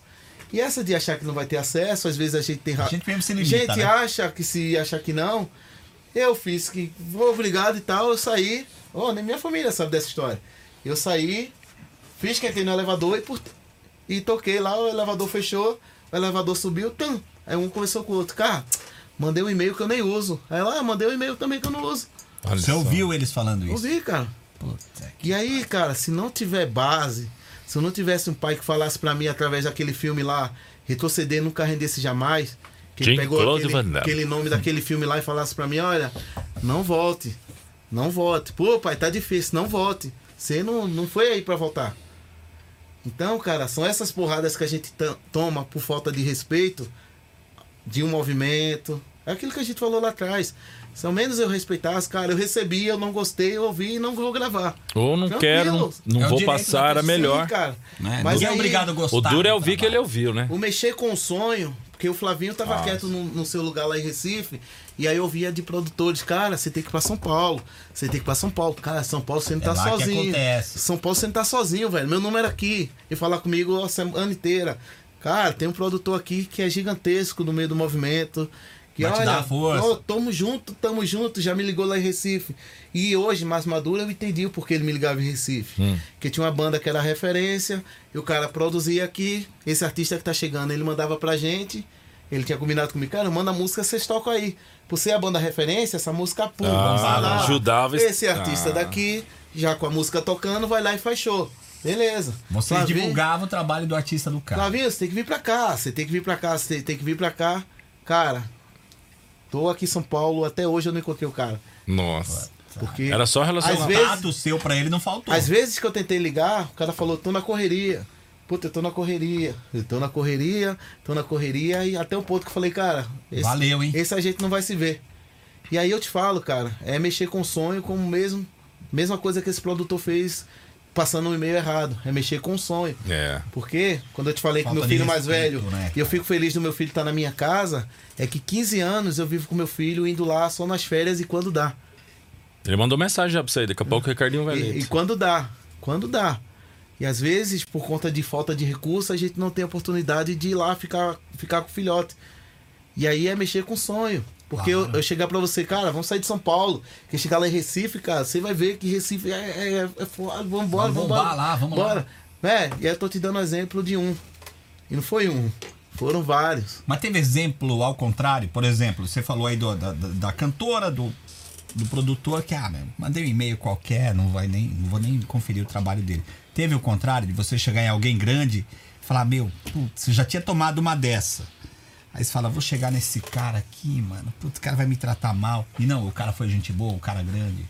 Cara, é. Ao mesmo tempo que eu recebi essas porradas, é, tem, tem um lado super positivo. Tem um, um fé em Deus demais, cara. E aí, o lance de eu vir pra São Paulo, e toda vez que eu recebia essas porradas, e meu pai falava pra mim, cara, não desiste, Vai em frente. Eu conheci pessoas que me deram oportunidade. Legal. Quando eu te falei hoje quando eu cheguei, cara, eu dava aula aqui perto. Foi, foi muito louco que Deus trabalhando mesmo. É, um cara viu uma música que eu joguei na internet, aí me ligou, cara, minha banda quer gravar essa música. A, Olha gente aí. tá, a gente tá em Santana aqui. Dá pra vir pra uma reunião Do em lado Santana? onde a gente tá agora. Aí vim pra Santana, só trazer a música pro cara e trazer o documento lá que eu queria entregar em mãos e tal, de liberação. Aí quando eu levei, entreguei esse documento, eu tinha feito uns vídeos tocando percussão. E o cara, o outro cara da banda falou, cara, você não é um cara lá de, de Recife, o Flavinho, Olha não sei aí, o quê, cara. que tá tocando vídeo, Conheceu tocando tantã. É, Lembrou de você. isso por causa do, do YouTube, que ainda tava no processo ainda de crescimento. E aí eu vi um vídeo tocando tantã, eu falei, cara, sou eu. Chegou no dono da banda e falou, cara, põe ele na banda. Mesmo assim, muito, muito rápido. Põe ele na banda, põe ele na banda, põe ele na banda. Então a gente virou amigo ali. E aí eu acabei é, sendo convidado para produzir essa banda. E por ter um músico dentro dessa banda que estudava na escola aqui do lado, ele falou: Cara, não quero que meu professor de percussão seja aquele cara, não. Eu vou falar com o dono, mesmo. falar com o dono da escola. É muito louco. falar com o legal. dono da escola pra, pra ele colocar você pra ser professor e aí eu tenho aula com você. Aí o que você me passa aqui na banda, você já me passa lá e já fica aqui e lá. Aí fui. Só que essa, ban essa escola era do, do- da galera do Desejos, né? Do irmão do Vavá e Grupo tal. Desejos. Então os caras que, que tinha. O tinha Márcio, Mar- né? O Márcio. Então, trabalhei lá com, com que legal, o Márcio. cara. E aí conheci o Márcio, conheci os meninos que estavam em sociedade com ele. E aí comecei a dar, dar aula aqui do lado. Caramba, e aí, né? a partir da escola dando aula aqui, que eu entrei para trabalhar com desejos, né? Um tempo. E, e aí você Vida vê. seguiu. Vida segue. Você vê como tem gente que abraça ainda bem, né, cara? Sempre tem. E o cara nem te conhecia, assim, Não, foi, pessoalmente. foi, foi de nada. processo, de uma composição, que depois foi de um instrumento, e depois vim dar aula, e, e aí o processo me trouxe para algumas pessoas. Que a partir desse trabalho, quem não, não era da minha rede, e aí foi o trabalho que eu também, quando eu saí de Recife, eu tinha essa, essa, essa visão e tenho até hoje, por isso resolvi sair, que desde aquele primeiro instrumento que eu tive lá, lá em Recife, eu poderia ter o meu primeiro instrumento aqui. A diferença seria que aquele meu primeiro instrumento lá, eu ainda estava buscando entender o recurso para tocar aquele instrumento. E hoje eu sabia como tocar esse, tocar esse, tocar esse. E quando eu falo tocar esse, não é apenas o- a execução do instrumento, é saber como pisar, como entrar e como sair. Então as porradas que eu tinha aqui, quando falei também formação, que é super necessária para uma nova geração, é que quando eu vim para cá eu já estava super maduro, ainda em aprendizado, mas estava super maduro para tomar as porradas que tomei. Então quando eu tomava porrada, eu falei, cara, isso aqui. Tinha tropeçado já tomei lá em bastante, Recife, isso é a mesma coisa. Esse cara que não quer me dar aqui era aquele cara lá que fechava a porta para mim lá em Recife. Esse aqui que falava que era meu parceiro, tamo junto e não tá junto, era aquele outro daquela casa tal que eu pedia para tocar e o cara não deixava. Que então coisa. tá tranquilo, só seguir, só seguir. Então a gente tá, tá, tá resistindo e seguindo até hoje. Flávio, e como que você foi.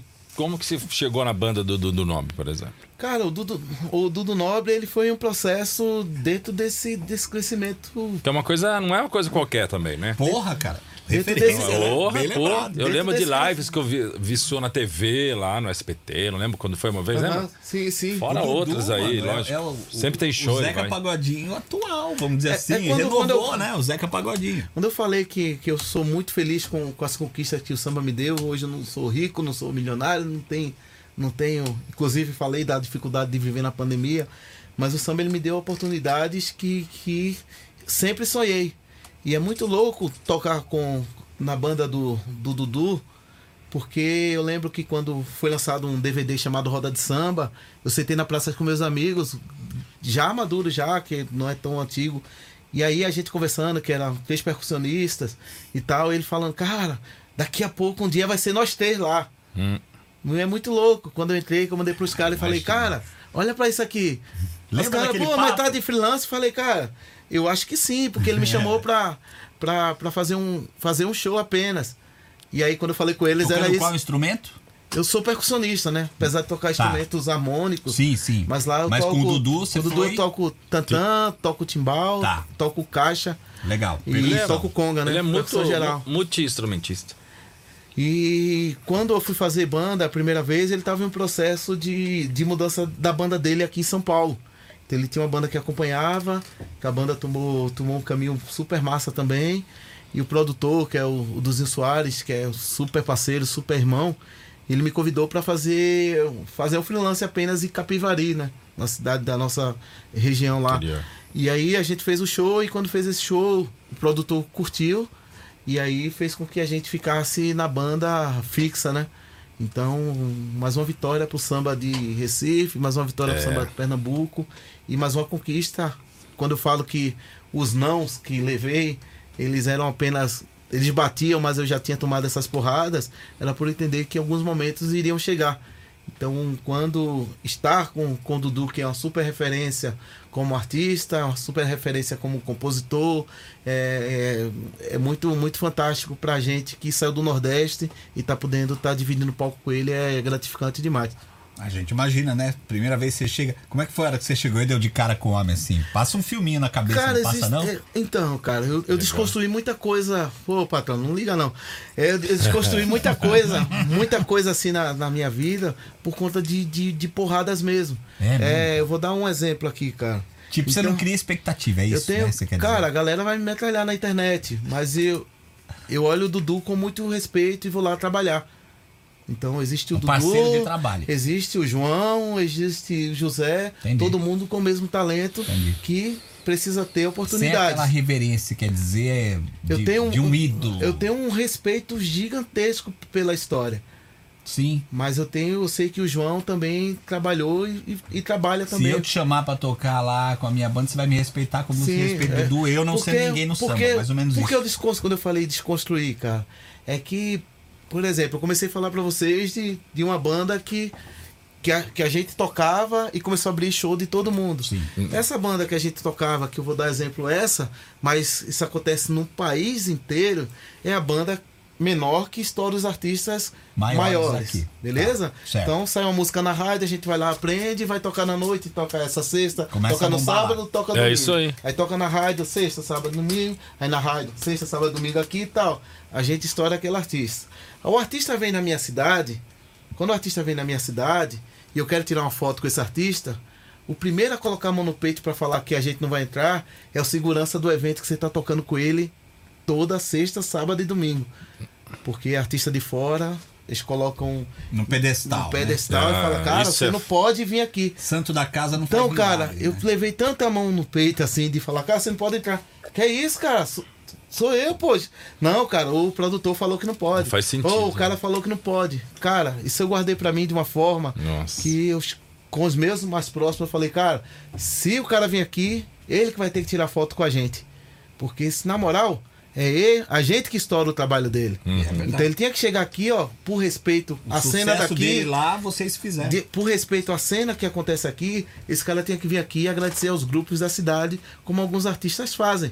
Não falo chamar no palco para dividir palco, que aí é um- uma outra história que eu também respeitar, acho que né, cara? seria, seria super massa. Uma música, Uma cara, música, perto do final, pariu, né? Mas que, que chegasse lá e falasse, olha, é, queria agradecer, ó, quais são os grupos aqui, ó? Lá no show fulano, fulano, fulano, ou da mesma forma que ele tá vindo, ele procurar só os grupos que mais se destacam, ou grupos que a galera tem o nome, Fazem e agradecer a essa né? galera. Porque é essa galera que, que estoura. E valoriza, a par- né? E a partir do momento que eu, que eu comecei a pensar desse jeito, cara, é onde eu divido o palco como um profissional. Ele tá trabalhando, eu tô trabalhando, acabou, eu recebo o meu recurso e vou pra minha casa. E vida que segue. Por mais Independente respeito. de quem seja. Não, independente. Parceiro essa, essa de camarim, cara, parei de, de deusar. Eu acho que as pessoas que eu tenho que colocar no pedestal é meu pai, minha mãe, minha esposa e meus Ah, filhos. aí. Coloco minha família aqui na frente e os outros a gente tá todo mundo numa mesma página. Isso aí. Tá Então, certo. tá todo mundo numa mesma página, cara. Máximo respeito por, por, por todo mundo. Não quero citar nome aqui porque a galera costuma pegar os trechinhos pra falar que, olha, esse aqui comparado não é, não é- não é comparar o Flavinho com esse. É que a gente tem. Existe. A gente é de um movimento onde todo mundo tá numa mesma página. Todo mundo depende de todo mundo todo ali, mundo né, depende de todo mundo. A gente teve um dos artistas aí do país inteiro, onde esse artista aí chegou a falar em que era um possível tubarão e os outros eram peixinhos e tal.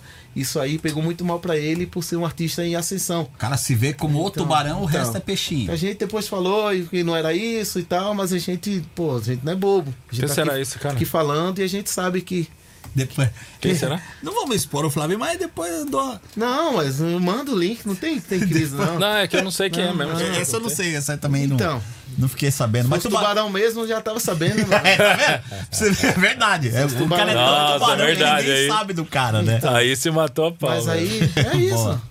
Os tubarão você tava sabendo. Tava por dentro Então, do a- assunto. mas né? o, o mais importante, cara, não é nem o achismo. Eu acho que é a, que é a falta de respeito com o movimento. Então, se a gente respeita o movimento, a gente não teria fala desse, desse tipo. A gente teria, olha, cara, a gente tá numa condição recebendo melhor, mas o fulano lá no meu bairro, ele desenvolve um trabalho igual ou melhor, ou um pouco É, menor que eu por falta de estrutura, mas ele também tem condições de desenvolver Cara, esse trabalho. Isso aí é mais ou menos igual futebol. Você pega o futebol, é, você é torcedor do esporte, é, a gente vê quanto moleque bom de bola por aí com 18 anos, 17, jogando muita bola. Aí o cara não teve a chance dele. Aham. A maioria. E foi né? pra várzea, foi, foi parar num time do interior, desistiu, tá fazendo outra coisa da vida. Aí o cara que é mediano até e tá num time de destaque, o cara acha que ele é o pica das galáxias, que ele é o top, que ele é o. Fala, amigão, tem muita gente melhor do que você, só que não teve o espaço que você teve, né? Sim. cara? E às vezes um tubarão desse aí teve uma um puta do espaço que alguém deu pra ele lá atrás, alguém. E o cara acha que quem não teve espaço não é tão grande, né, cara? Oportunidades, né, cara? Eu falei de, de uma composição, que depois o instrumento que eu vim da aula e tive a oportunidade de estar trabalhando com um artista que me levou a trabalhar com outros. Então, a partir daquele show que fez ali, a galera me Coisa viu começa. e me deu a oportunidade para eu tocar em outros lugares. Talento, né, filho? Então, mas, mas, mas o lance de- da falta de, de respeito com, com o movimento e de não entender que somos todos iguais, eu acho que essa diferença aí que a gente já sofre no país, essa diferença social, Social, econômica. a gente, quando a gente tem a oportunidade de estar e se colocar assim, igual ao, ao irmão do lado, e a gente faz falas como a dele, de, de esquecer que o movimento merece que todo mundo esteja num- numa mesma página, todo mundo lutando por todo mundo, é, desconstrói tudo, tudo que poderia. Mas esse é o, exata, é o, é o famoso antimovimento. Que é justamente contra isso que tem que lutar, na verdade. sim, São pra essa coisa de você querer chegar e ser o Neymar do futebol, de querer ser ídolo de algo, de querer ser ele, ser sem pensar na, do- do- como ele chegou, do que pô, chega lá. Só vai chegar e permanecer, porque às vezes nem é tão difícil você chegar. Vamos falar a verdade? E não é. Não que não seja fácil, mas muita, muitas pessoas chegam nas mais variadas categorias, seja lá como uma modelo, jogador de futebol, um músico, um ator. Você manter depois, você continuar, é que é mais difícil do que você Sim, chegar sim. lá, entendeu?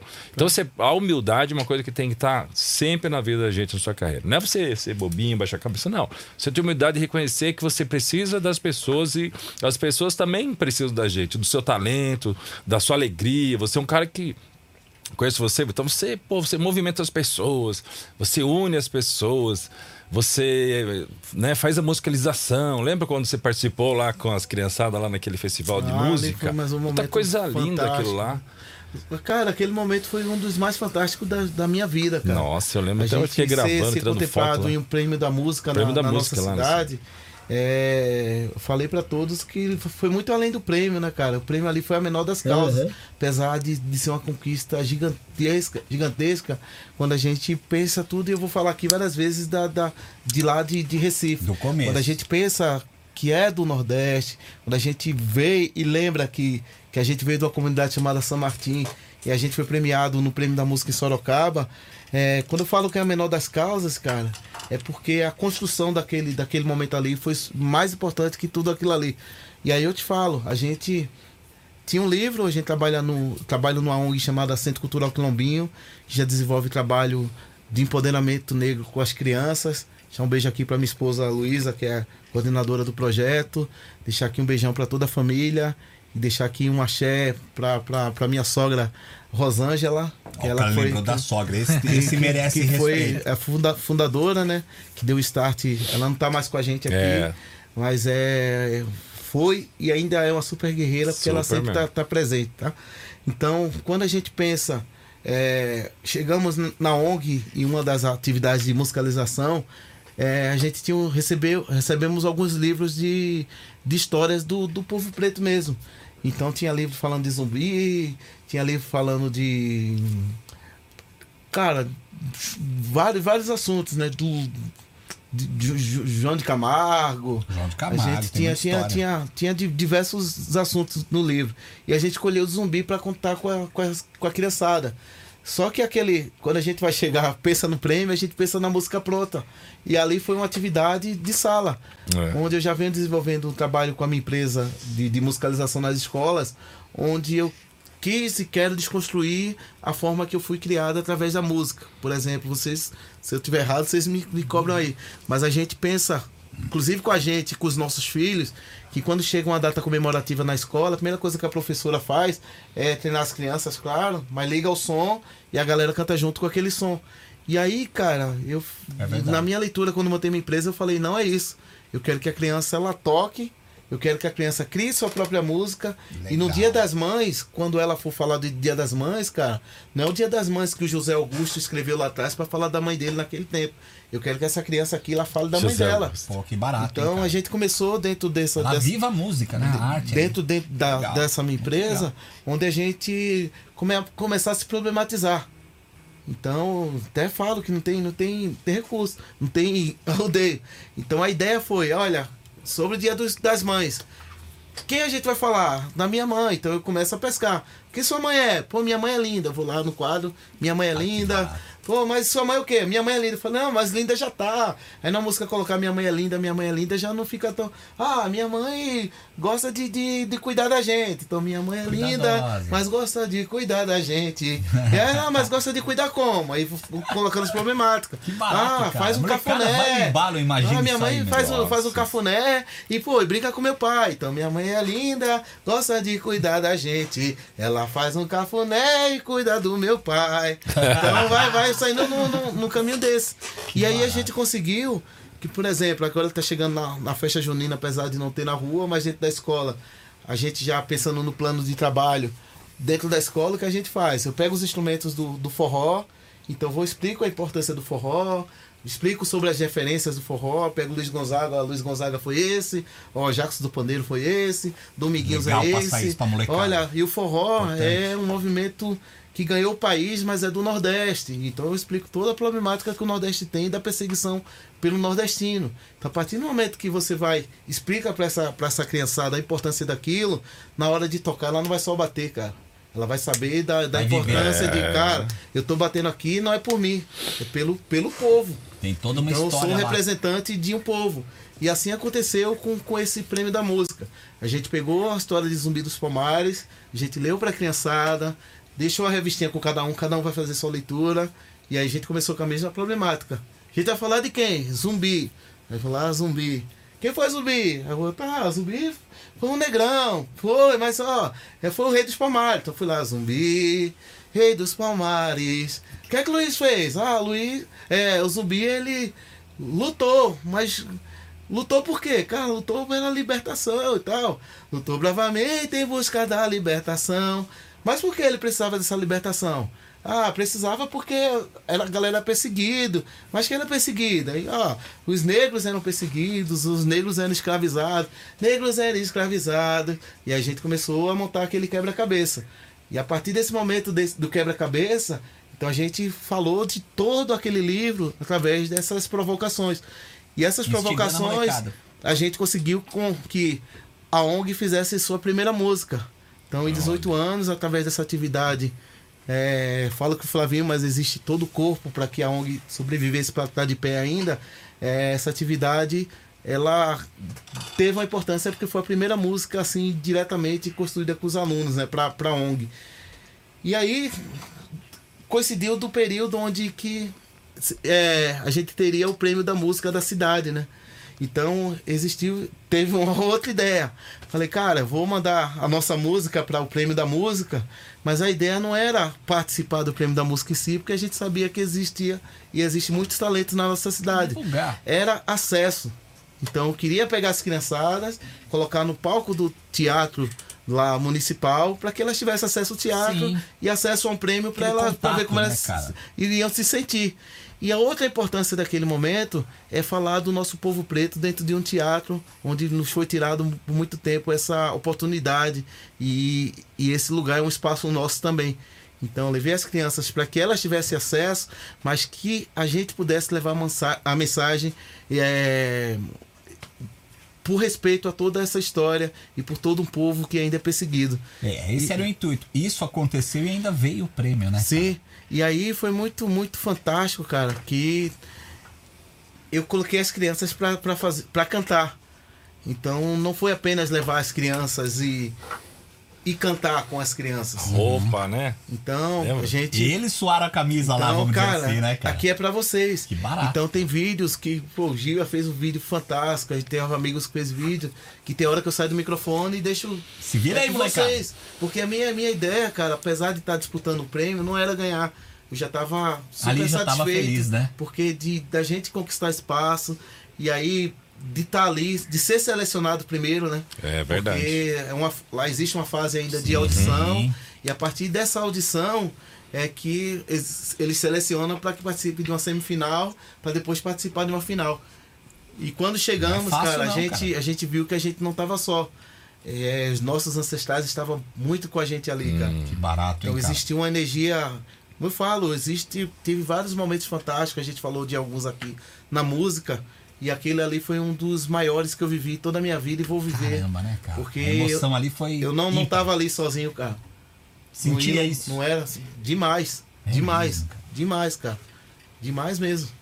Eu sentia que tava Tinha uma força ali. uma força ali que não era. Fica arrepiado, porque Que barato. eu assisto, eu assisto hoje, eu choro. É Algo legal que vem, Tem um- vem do além, um- vamos dizer. Tem um negócio ali que não, não era o Flavinho apenas.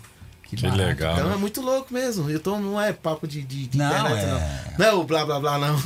É, sentia mesmo, cara. E aí barato. foi muito louco quando a gente pensou naquela toda essa construção e da criança ter acesso e quando olhar olhar para ali e, e algo falar para você, cara, você não veio aqui pra pra isso apenas não.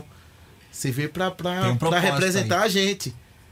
Então eu recebi uma energia ali que E é como se aquele momento fosse, ó, você fez certinho, meus, E- os nossos parabéns vindos daqui. E foi muito legal, cara. Quando a gente aí recebemos a notícia que a gente tinha passado pra, pra, pra final. E aí pra final eu já falei, galera, tá muito certo. Mas existia também, cara, é, muita coisa importante ali. Quando a gente pegou o jornal da nossa cidade. E eu vi que dois irmãos eles estavam na capa do jornal, a gente cantando e eles dois abraçados, Nossa. que eram os que cantavam rap lá. E aí eu sabia que um tava se envolvendo com droga, que já tinha me falado, mas ainda não tinha falado com ele na, na sala, com ele. E aí peguei o jornal no dia da final, falei, cara, olha isso aqui. Ele olhou, cara, professor, que massa. Falei, massa, você é referência pro seu irmão. Então, o que você faz de bacana, Ah, seu irmão é. vai seguir. O que você tá fazendo aí Verdade. e você acha que eu não sei, é que eu esperei sair essa foto aqui para te mostrar. Ele pensou que eu não sabia. E eu não vim aí, eu falei pra ele, eu não vim aqui pra te julgar sobre isso.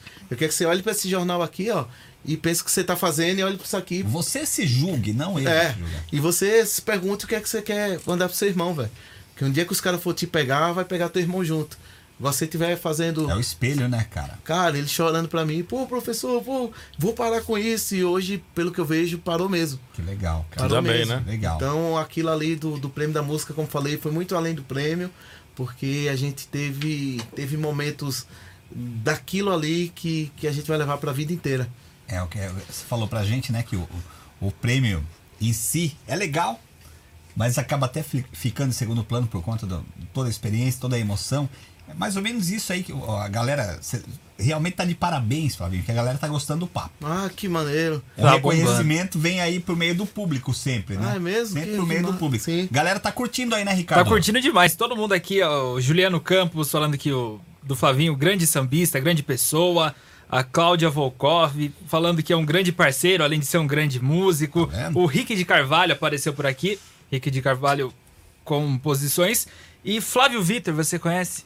Flávio Vitor. É? Mandou pra cá. aí, hein, Vitor? Ele mandou, que orgulho de você, pai, uma pessoa muito boa de alma e coração. Te amo. ó. São Ai, um dos É, comentários, um dos comentários. Arrepiou eu aqui. Aí. Filhão Beleza? tá lá dando aquela São, são pessoas fantásticas, né? A Cláudia é uma parceira, eu tô produzindo agora. Canta novo muito, trabalho- né? Novo trabalho da Cláudia. É, o Juliano, acredito que é, É. que é, que é o feijão, né? Que é o sambista lá da nossa cidade. E eu sou muito grato às pessoas que, que somam, cara. As pessoas que estão estão comigo nessa caminhada. É, a gente tem, como falei, é, teve muita gente que prometeu muita coisa, mas essas promessas aí que não aconteceram, eu, te, eu tive outras pessoas que entraram na minha vida e me dão base e sustento para que eu, que eu continue em frente. E essas pessoas que escreveram aí são pessoas super importantes nessa, nessa caminhada, são pessoas super importantes para que eu consiga ainda me manter de pé e seguir em frente. Mas sabe o que eu acho, Flavinho? Eu tenho uma coisa comigo que é assim: aquilo que fizeram com você, que você sofreu, é, você acaba tendo aquilo como lição, cara.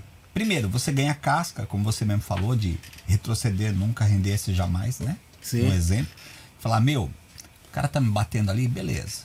O cara judiou de mim, pá, mas eu vou aprender com isso aqui. Eu vou criar força, vou saber lidar com esse não E vou buscar o sim de alguém. Alguém vai me dar o sim na vida. Sim. É, um, é o primeiro, a primeira atitude que, pelo menos, eu, eu penso pra mim. E a outra, cara, a gente aprende com esses caras.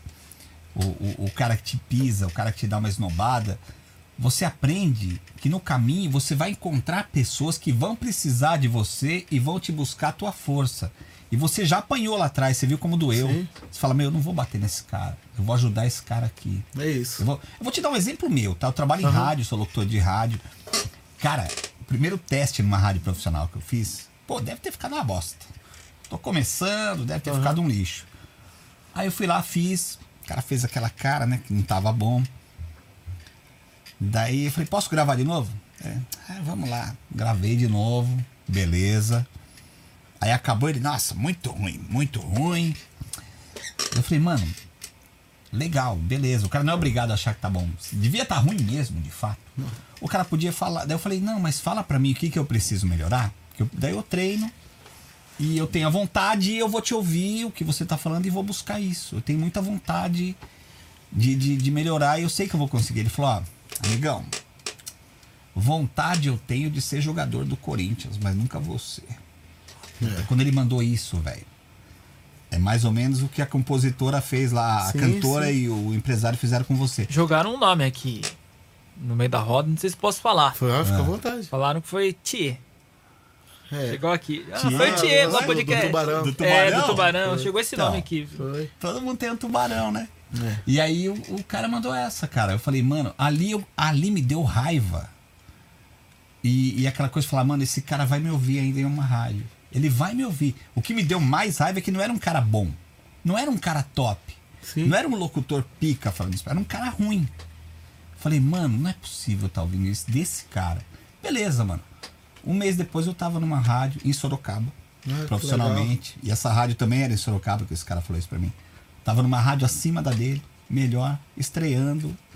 Então eu falei, mano, isso que esse cara fez comigo, eu aprendi. Falei, mano, não vou fazer isso com ninguém. Se um dia o cara tá começando a vir me pedir, vamos falar pro cara. Vamos ouvir, ó, mano, melhora isso, faz aquilo.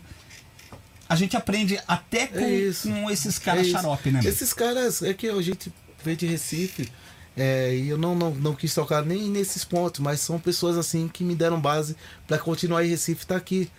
Eu lembro o primeiro show que eu tive na minha vida subir um palco maneiro foi no Clube de Cabos e Soldados, que era o clube que tinha na rua do meu bairro lá, que tinha os maiores eventos assim do bairro. né? Top. Top. E aí eu lembro que numa das Copas, lá ia rolava os eventos à, à noite. E eu lembro que meu irmão chegou pra mim e falou: Olha, juntou a galera, ó, a gente vai tocar lá. É mesmo, pô, e aquele, pô, procurar o melhor perfume, a mãe passar a melhor roupa. Bonitão, E se, se ajustar. E o evento que era à noite, hoje maduro, e aí um tempo, quando fiquei maduro, eu entendi o que fizeram com a gente. O evento era à noite, colocaram a gente pra tocar meio-dia. Putz, cara. Então a gente chegou lá meio-dia pra tocar, feliz da vida por estar naquele clube. Só de estar ali. Tocamos pra ninguém. E aí quando acabou, eu lembro que o cara, o cara que fez o Flavinho hoje, ele foi um eletricista. E vou falar pra você o porquê. Que eu lembro que esse cara tocou e eu trabalhava na feira do rolo com meu pai, no bairro lá tinha o Cavaleiro, né, que é um bairro, e tinha no Cordeiro também, a gente trabalhava nas duas feiras. E eu lembro que a gente tocou nesse sábado, lá com, com nesse evento, e esse eletricista encontrou a gente no domingo e meu irmão indo ralar pra feira com meu pai. E tava eu e meu irmão no ponto de ônibus, e esse eletricista ele chegou do lado pra gente e falou: Pô, negrão, eu vi o pagode ontem lá. Aí foi, e aí, cachorro? Que pagode ruim da porra. cara falou Nossa, isso, assim, velho. Que, cara, o Maldito. Flavinho tá aqui hoje, eu devo pra esse cara. Foi essa gana que bateu na hora, Eu não devo foi? pra esse cara. Tipo, esse cara vai me ouvir. Deu pra esse cara, meu irmão parou no processo, e aí eu continuei tocando, aí a banda fez um boom, estourou na cidade inteira, e de repente a gente voltou pra esse mesmo lugar. E aí eu tô passando o som, quando eu tô passando o som, quem tá mexendo na caixa de, de, de força? O eletricista. Você tá de Eu virei pros caras e falei, ó, a primeira música vai ser minha. E já tinha um show programado. E os caras não entenderam. O show lotado, a gente com música na boca do povo. Falei, olha, esse grupo aqui só existe por causa desse cara. É, turma é. depois virou meu amigo, o Bernel. Ele já, já se foi. Falei, por causa desse cara. Ele Aí entendeu Ele não entendeu. Ah. Ele ficou meio E aí? achando assim. E aí, o Jorge Aragão tinha acabado de estourar o Moleque Atrevido, que ele gravou e o Exaltação Samba gravou. Quem foi que falou que eu não sou o Moleque Atrevido? Puta som. Aí o cara, essa música é pra você. Comecei a cantar pra ele. Respeite quem pôde chegar onde a gente chegou. É, a letra e diz tal. tudo, É. né? E aí eu cantei pra ele, e aí ele. Cara, pô, aí você me colocou na situação, não sei o quê. Eu lembro que conversou assim, mas eu lembro que, que nas voltadas de madrugada, ele saía do clube dele, eu vinha de outro show, e a gente sempre se encontrava assim, que era do mesmo bairro. E ele, cara, você virou sucesso, seu cara, você não sei o quê. E aí foi esse cara. Um outro Aquela cara. esnobada dele lá atrás se Um deu outro um cara empurrão, que, né, que cara? me deu base, e aí eu falo em todo, todo para todo papo que eu bato. É, um outro cara que. Uma outra pessoa que me fez seu Flavinho hoje foi minha tia Ceci. Que é Ei. minha tia. Ah, tem a música, um, né? Eu gravei um EP que tá nas todas as plataformas. Temperos? Chamado Tempero da Dona Ceci. E muita gente me pergunta o porquê do tempero. Ah, o tempero da tua tia é bom mesmo? Cara, vai muito além do tempero. Ah, então não é, não é o, Em o si, tempero né? da música, é o que ela fez comigo.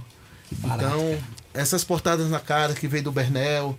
Quando eu assisto Os Dois Filhos de Francisco, aquele filme Ah, é lá, eu lembro do meu irmão, cara. A gente não tinha música gravada e meu irmão ia pra uma, uma rádio lá e ligava: Olha, eu queria ver a música tal. E não tinha. Era uma das músicas que ele tinha escrito e a gente nem gravava, nem sabia gravar nem nada. E ele ligava, ah, é a música tal, eu sou fulana, ah, eu sou não sei o quê, a voz, não sei o quê. E, mudava ah, uma hora ele mudava a voz e pedindo a música. E aí essa rádio, que era a rádio do pagode do momento, essa rádio ela tinha uma parceria com uma das maiores casas de samba da cidade, que ficava bem próximo assim do nosso bairro. Cara, perdi a conta de quantas vezes. Galera que segue já sabe que eu falo essa história sempre porque ela que me dá base pra pra seguir. Eu perdi a conta de quantas vezes eu cheguei na com a minha tia. Eu estudava, meu irmão na mesma escola. A gente saía às 5 horas da escola. Era o horário que a minha tia estava chegando do hospital, que ela trabalha em hospital, né? Trabalhava. A gente encontrava com a minha tia e ia caminhando para esse clube.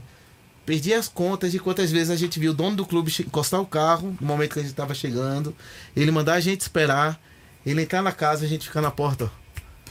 Aí vinha a secretária. Ah, ele não tá aqui não. Tá, a gente ele entrando. Ah, ele falou que não vai atender vocês hoje não. Então, cara, eu perdi a conta de quantas vezes ele fez isso com a gente. E aí, um certo dia, esse cara, de tanto a gente bater na porta, de tanto minha tia Ceci falar, cara, desistir não. A gente vai lá de novo. E a gente foi tantas vezes que ele chegou pra gente e falou, cara, vamos fazer o seguinte, eu vou dar uma oportunidade pra vocês. Ó, dia tal tem um grupo que vai gravar aqui e vocês vêm antes da gravação dele, vocês tocam, eu já vejo e tal. Cara, nunca mais esqueço na minha vida porque foi mais uma porrada que, que eu trago até hoje. Eu lembro que a gente chegou e a gente tocava todo de branco, minha tia dava uma moral no linho, era um negócio diferenciado. Era, tudo bonito e andando a pé. Era todo mundo de branco, os instrumentos, todo limpinho, cheirosinho e na caminhada, né? Caminhada. Não podia ir por eu- rua de terra. Não, não dá, não dá. E aí, eu lembro que a gente chegou pra fazer esse teste com ele e os caras tinham deixado os instrumentos deles passados já pra fazer a gravação. E hoje viraram até amigos nossos, né?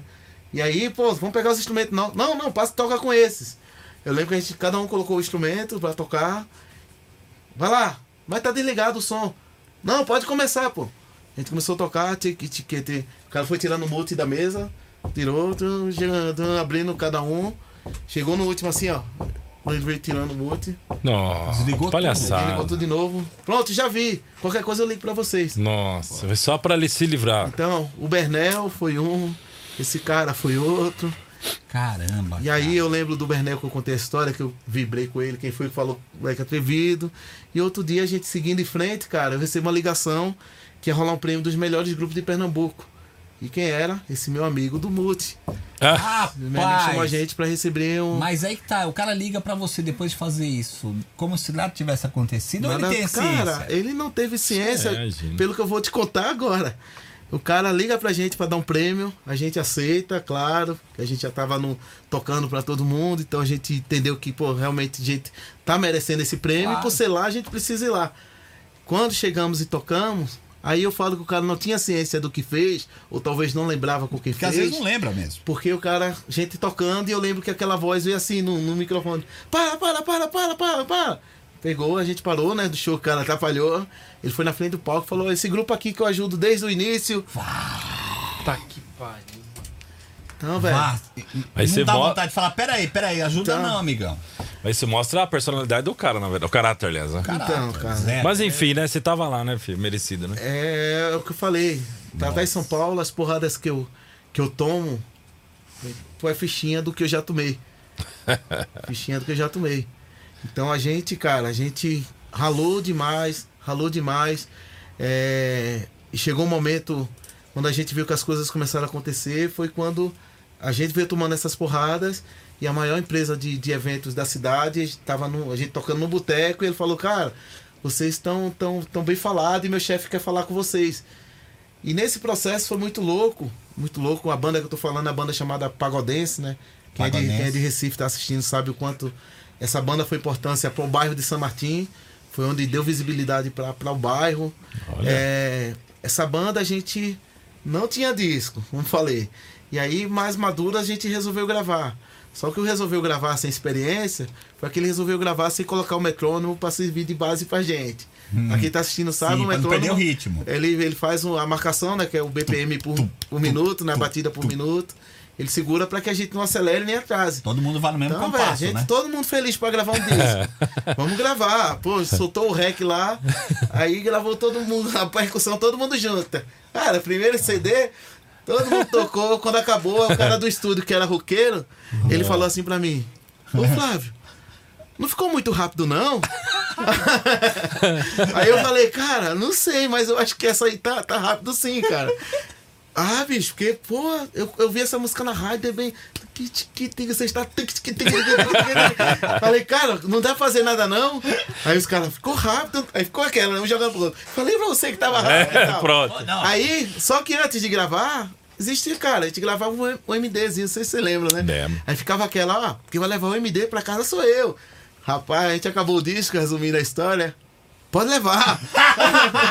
É seu, Fica, fica. Cara, esse CD, que é mais uma história que é super bacana de contar, foi o CD, por mais que eu hoje esteja mais preparado, tô produzindo, tô arranjando, tô gravando, esse CD foi um CD que mais me deu alegria na minha vida. Que barato, cara. A gente gravou um CD todo errado, um CD no momento onde a gente, pra galera de São Paulo, eu sempre dou aquele exemplo daquele filme Opaió, que era muito, muito normal no Nordeste, é as carrocinhas de, de pirataria, né? Sim. Tem, daquele filme é muito, muito claro assim Mostra pra época, bem, né? porque em Recife tinha muito aquelas carrocinhas. E eu lembro que eu colecionava disco de samba. E aí quando veio a pirataria, eu comecei a comprar disco pirata. E pra minha alegria, é, lá tem um camelódromo, eu achei o dono da fonte, velho. Ah. Era o cara que trazia tudo e espalhava pra aquelas carrocinhas. Então quando chegava CD, CDs novos de samba, esse cara me dava um toque. Cara, tem um CD novo de samba e ma- tal. É. E eu lembro que eu fui no mercado com meu pai nesse dia e falei, cara, vou dar uma olhada se tem alguma coisa nova. Cara, esse cara chegou pra mim, conto pra muita gente essa história. Esse cara, tirar aqui pra dar uma olhada também. Eu cheguei no. eu cheguei. Já chorou, já Não, o filhão, chorei, agora, já passou, pode, agora, agora passou. pode, agora pode. Aí esse cara, ele puxou um gavetão assim pra mim, cara, tem um grupo aqui que tá vendendo pra caramba. E aí ele puxou, ele tirou o CD, eu falei, ô, Era você. o CD da minha banda, pô. Pô, Aí ele, é mesmo? Só que, pô, a gente não, não sabia gravar. Então, se a gente não sabia gravar, imagina o trabalho gráfico que a gente fez. A gente tirou umas fotos na praia. Imagina, com, aquela- é. com aquelas 2 megapixels. Não existia E, velho, celulares de hoje. Na época, 2 megapixels era top. Mas a gente já não podia de 2, só. né? A gente só podia de 1 um megapixel. e aí, aquela capa já não tinha um trabalho gráfico tão legal. Então, não dava nem pra, pra ver. Porque além de não ser legal o original, a cópia da cópia, você já sabe como tava a Putz, qualidade. sai. Eu falei, cara, esse, esse pretinho aqui sou eu, ó. Não dá pra ver não. Ele falou, é nada. falou, cara, esse CD tá vendendo igual água. Rapaz. Aí eu falei, mesmo, cara? Mas isso aí foi uma entrevista que a gente foi dar na rádio, né? Um, pouco, um período um pouco antes. E a gente chegou pra, pra, pra dar entrevista na rádio e o, e o. E a mesa do cara da rádio queimou. Putz. E aí na hora que a gente Na ia você tocar ao vivo. E ele falou, cara, não tem um CD aí não? Cara, eu lembro que a gente falou, ó, tem um CD, mas só toca 14, um exemplo. E o cara foi lá no, no, no Media Play, no Media Play e copiou tudo. Tá. O único cara que tocou no CD além da gente foi esse cara.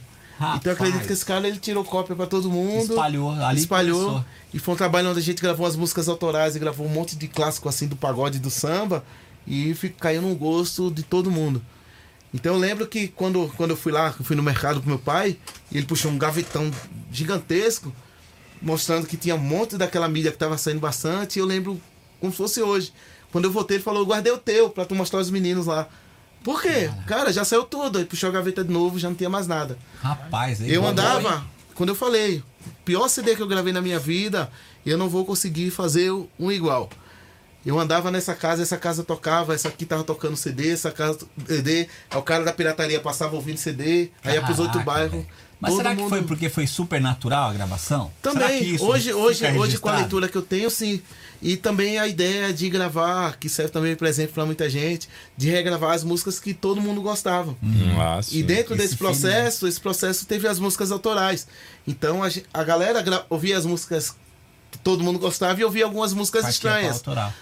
Por estar no disco e o disco se repetia, Cara, essa vai ouvir música As Estranhas, ela ganhou a cidade inteira. Cara, Então, quando eu menos espero, eu menos espero, a gente recebeu o convite da empresa que pegou a gente na porta de um boteco, falando que o chefe queria conhecer a gente, e a gente tava abrindo o show de Zeca Pagodinho para 70 mil pessoas. E esse show de 70 mil pessoas, ele nunca mais esqueço na minha vida, foi num parque de exposição. Eu lembro que eu tava tirando. 70 mil. Eu tava tirando o meu instrumento, a gente. Cara, pra você ter ideia. O show mais bacana era um show que a gente não tinha, não tinha experiência. Então a gente tinha um retorno de palco individual lá na frente, mas eu não sabia que eu tinha que ligar os instrumentos dos outros aqui também para servir de referência para mim. Então cada um aumentou o seu e na hora que começou aquela maravilha. O cara lá, Cada ó, um só se o ouvia, cara né? com 5 metros aqui de mim, e eu tocando só, e eu vi aqui sem entender nada. Mas o mais bacana, cara, é Saía- pensar nesse Bernel, é pensar nesse cara da casa de show que era Batatinha e o Colasso, e hoje são, são amigos, né? E pensar que quando a gente foi abrir esse show, eu tirando meu instrumento, que a gente nem tinha produção, a gente tirando o instrumento aqui, todo mundo viu que era a gente e começou a cantar a nossa música. Nossa. Então a gente tinha ali no mínimo 50 mil pessoas cantando a nossa música sem fazer um trabalho de rádio. Tava no boca do povo mesmo. então. Boca do povo. Deu música que é não? Ah, teve, teve várias, porque a gente gravou. É, como eu te falei, a gente gravou um CD onde a gente gravou cinco músicas autorais dentro de um CD de, de clássicos. Então não teve uma que estourou. Estourou tudo, cara. Mas fala, fala uma, um Ah, trechinho, uma tem. que você gostou mais, você gostava mais, sei lá. Ah, Só tem um um pagode, porque é pagode. né? Manda fala aí. para em o nosso amor e declara onde eu vou que vou. Só tocou pra caramba. É. Acho que você nem tá notando. É, são, são pagodes que são clássicos em Recife. Que barato. Então você chegar hoje em Recife e tocar essas músicas, todo, Todo mundo mundo, canta porque marcou uma época super Uma fantástica geração, né? Super fantástica. E quando a gente falei que falar várias vezes, e quando eu lembro daquele primeiro instrumento, daquela vontade de tocar e olhar pro clube da rua e aquele clube, e aí aquele cara que desenhou, que falou que, pô, é muito ruim, e aí a gente conseguir espaço, e a gente vê todo mundo cantando. E aí foram, foram, foram momentos de da gente acreditar que Deus nunca abandonou a gente mesmo. É. E ó, Flavinho, veja bem, você tem quantos anos? Eu tenho 38. 38. E você acha que fase você tá da vida? Tá no início das coisas ainda acontecendo na sua vida. Cara, eu, eu tô num, num- Hoje eu sou um Flavinho mais chato. Acredito que a pandemia me ensinou muita coisa também, Então, cara. mas você, só- você ainda tá, sabe? Amadurecendo Se você ainda. for ver o timeline seu, filho, por mais que você tenha toda uma história, tem muita coisa pra. ainda. É, exato. Você eu, vai ver. eu tô desconstruindo muita coisa, cara. É, a gente, quando eu te falei, é, a pandemia veio para ensinar muita gente. Eu vejo muitas falas aí na TV que muita gente vai sair melhor. Eu, de verdade, eu não, não acredito. Realista. Não, mas você vai. Não, não acredito que, que, que o mundo vai mudar. Ah, isso eu também acho. É, eu acho que, que é muito, muito, muito clichê a fala de olha, aqui agora. Tá falando da- da humanidade tá em si, todo né? mundo sim, tá, o mundo inteiro vai mudar Imagina. diferente, todo mundo se amando, enfim. Imagina. Então a gente, na pandemia. Já tivemos outras pandemias na história Sim, da humanidade e não sim. mudou pra esse melhor que fala. Então a gente vive momentos de, de pessoas que a gente deu a mão e aí tá tomando porrada de pessoas que a gente dá a mão, a gente acaba pensando se vale a pena mesmo seguir dando oportunidade. É, a gente não falou ainda de nomes, mas eu vou aproveitar para já entrar nesse assunto, que é o coletivo Samba Sorocaba. O coletivo Samba Sorocaba ele foi um projeto onde idealizei, mas a proposta, feito falo para todo mundo, o coletivo não é o Flavinho, não é do Flavinho. Apenas dei um start porque existe. é, a gente falou aqui no início sobre o movimento que precisava cuidar do outro. Sim. A gente precisava falou sobre respeito. E aí eu me coloco numa situação de Recife onde eu não tinha ninguém me apoiando.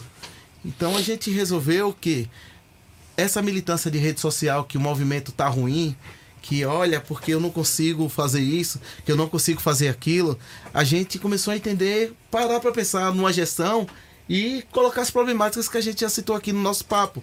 De, ó, por exemplo, ó, eu não tenho uma música tocando na rádio. Aí você pergunta pro cara: Você já gravou uma música? Não. Falei, então o problema não é da rádio. O problema é seu. É. Então, Eu pô, isso aqui tira. Ah, mas eu jogou? não tenho dinheiro pra, pra, pra gravar. Beleza, você não tem dinheiro pra gravar, mas por que você não tem dinheiro pra gravar? Ah, porque o cachê é pequeno. Então, isso aqui é o problema do movimento. Porque se a gente se organizar e, e parar de tocar. Todo mundo sabe que eu faço essa fala sempre. Para de tocar na cidade, que- essas casas. Eles vão ter que contratar a gente. A gente também precisa se organizar. Aquela foto de fly de celular, para. Aquela foto, tira uma foto legal. Pô, aquele lance de estar. cada um cuida da sua carreira, deixar bem claro para todo mundo. Mas são exemplos que eu preciso dar. De ficar caindo de cachaça na frente da casa, para, porque você for ali para trabalhar. Então, se você se respeita, respeita o seu trabalho, você se prepara para aquele trabalho. Então, aquela ideia de que a gente falou do acesso, que o cara assiste dois minutos de vídeo e acha que está pronto. Então, eu tentei, de uma forma coletiva, de desconstruir tudo isso. Eu acho que a gente se respeitar, e aí falar com aquele cara que não tem a música, que o ganha cachê pequeno, pô, se a gente parar para analisar bem rapidamente aqui, alguns exemplos que eu vou dar, é muito fácil organizar o nosso cenário. Não quis falar quando a gente falou do- dos anos 90, mas vou dar alguns exemplos aqui Vamos que não vai deixar ninguém rico, talvez. Mas que as coisas vão começar a ter outro direcionamento, vão. O cara que não tinha a música gravada, qual é o problema dele para gravar música? Dinheiro. Se ele não tem dinheiro, não vai gravar. Vai chegar um momento da idade que cansei já foi. Aí ele vai fazer essa mesma fala até para a família. Olha, eu não Eu não tive chance. não tive chance, eu não tive oportunidade. Vamos dar um primeiro exemplo, que eu quis implantar dentro do coletivo. Como a gente resolve isso? Cara, a gente tem inúmeras bandas na cidade. Aí tem o Flavinho que toca cavaquinho, aí tem o Giba que toca o violão, eu tenho o Sidney que ta- toca aqui o tantã, tem o outro que toca o pandeiro, o outro que é o cantor de outra banda. Eu pego esse vocalista aqui que tá querendo gravar o disco dele, eu vou lá e toco no disco dele. Verdade. O Giba toca no disco dele, o outro toca no Daí disco vem a dele. coletividade. E aqui todo mundo toca no disco dele. Só que a prática dele, cara, não é o tantã nem o pandeiro. A prática dele é tocar um banjo, que tá faltando pra gente aqui. Então esse cara, ele vai tocar o banjo no disco de todo mundo. Aí esse cara aqui, ó, ele tem uma hora. câmera que ele vai fazer a filmagem pra gente fazer um clipe todo mundo, mas esse não sabe mexer, editar. Mas esse do lado não tem a câmera, mas sabe editar. Então, velho, a gente pega todo mundo gravando aqui, eu já vou filmar o clipe, mas eu sei editar. Esse aqui edita e a banda dele também vai ganhar um clipe, vai ganhar um áudio. Então, cara, um exemplo muito prático, muito simples. Se eu estiver falando baixo, fiquem à vontade. É. Não, puta exemplo. que Não, não que é as mesmo. coisas começam a girar diferente, cara. Com certeza. verdade. E aí a gente tem uma problemática às vezes, olha, eu preciso de um cara para tocar pandeiro, aí não tem ninguém. Eu acho, aí a gente começou a fazer na cidade um, uma parada onde a gente fizesse uma rede de troca de conhecimentos. A gente começou a tocar ia falar um pouco depois, mas a gente começou a ter aulas de teoria para todo mundo, e essas aulas de teoria surgiu por conta de um problema Isso, tudo isso Sorocaba. Sim. Um, um problema que eu tive na cidade, que me chamaram, a Secretaria da Cultura me chamou para uma atividade. Essa atividade era mon- montar uma orquestra, ah, um samba sinfônico, e eu ia estar em parceria com um dos maestros da cidade. E eu vi que esse maestro, por mordade ou não, esse maestro começou a cagar pra galera do samba. Tipo, olha, precisa ver como é que vocês vão ensaiar, porque é, é tudo partitura. Falei, pô, mas a galera que vai, que vai pro projeto, todo mundo tem leitura. Não, cara, mas você não tá entendendo. É que não sei o que. empecilho. Empecilhos dizendo que aquela orquestra tá preparada e a galera do samba não Entendi. tá. Nossa. E chegou um momento de uma reunião, inclusive de amigos e comuns que estavam lá na mesa, que eu falei, cara, para um pouquinho. Olha, eu sou o Flavinho que estudou aqui no Centro de Atividade Musical, sou o Flavinho que estudou no Conservatório Pernambucano, sou o Flavinho que estudou no João Pernambuco, sou o Flavinho que estudou no Conservatório de Guarulhos, eu sou o Flavinho que está formado em música e estou pós-graduado em música. Me então, respeita. então o que eu tô Duas te falando, pós-graduação. o que eu tô te falando, é, eu sei o que eu tô te falando.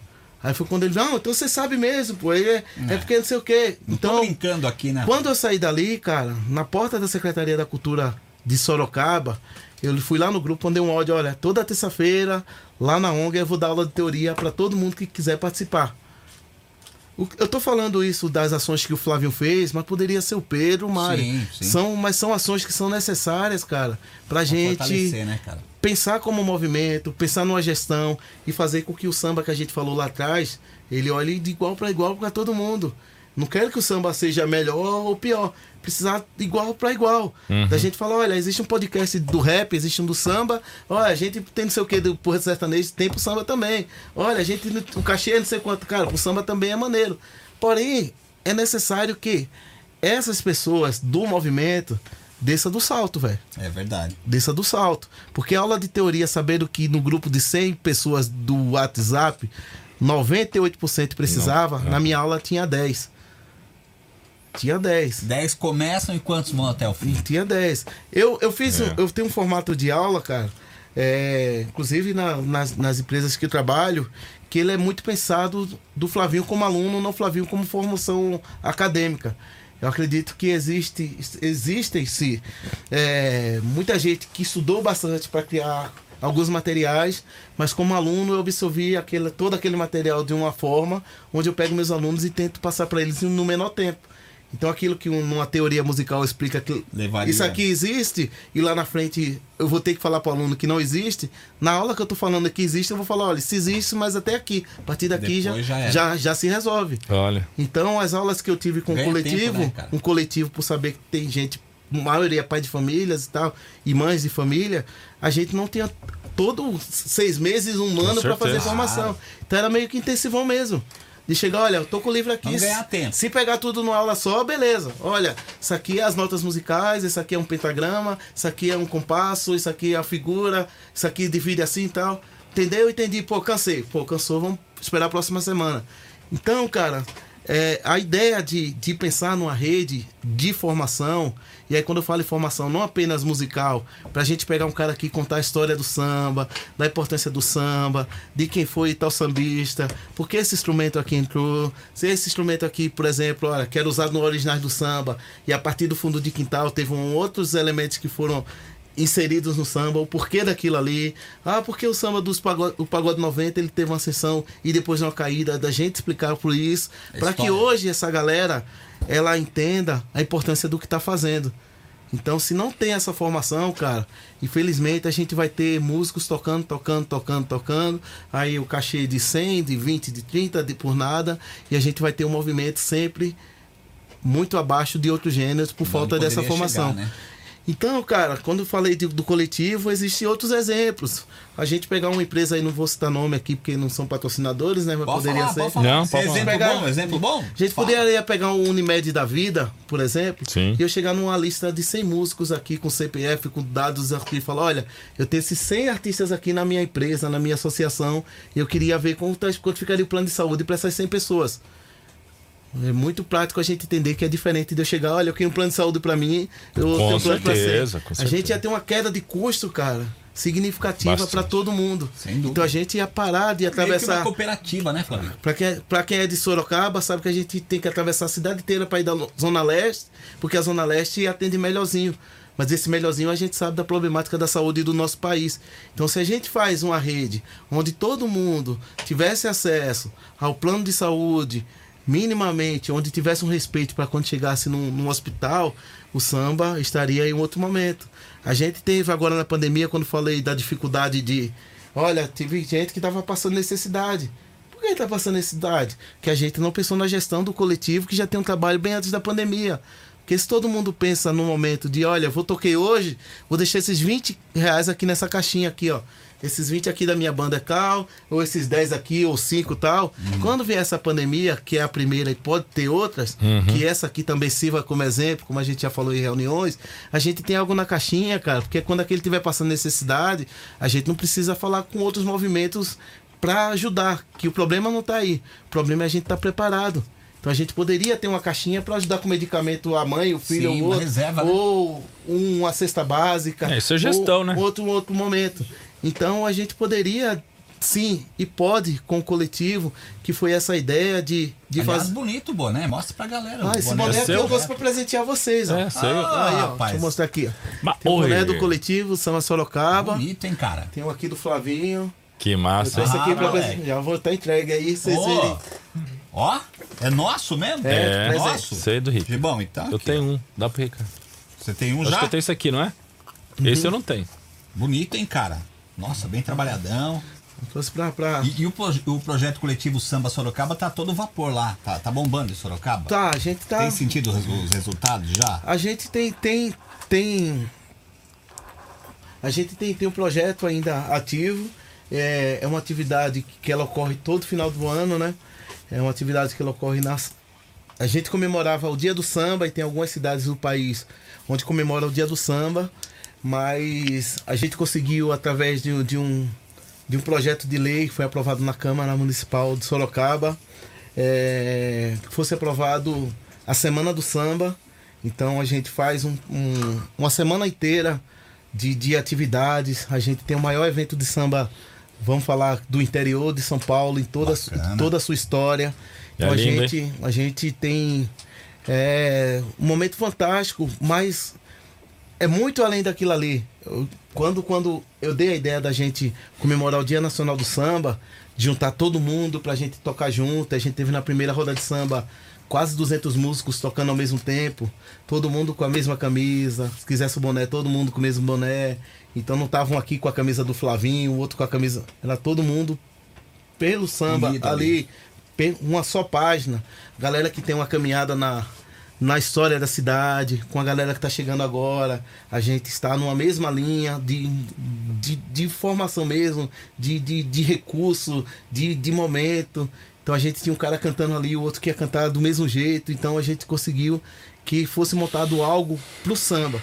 E aí, quando a gente conseguiu que esse projeto fosse aprovado para ter a semana do samba inteira, foi aí que a gente viu a oportunidade de, de fazer essas formações. Sim. Então a gente tem a roda de samba aqui da abertura, que toca todo mundo junto. Essa que toca todo mundo junto, a gente teve a felicidade. Eu produzi o primeiro primeira coletânea de samba é, do audiovisual da cidade. A gente vai lançar agora. Olha aí, bem- mais um gente- projeto chegando. a gente segurou por conta da pandemia, né? Mas já tá gravado, editado e pronto.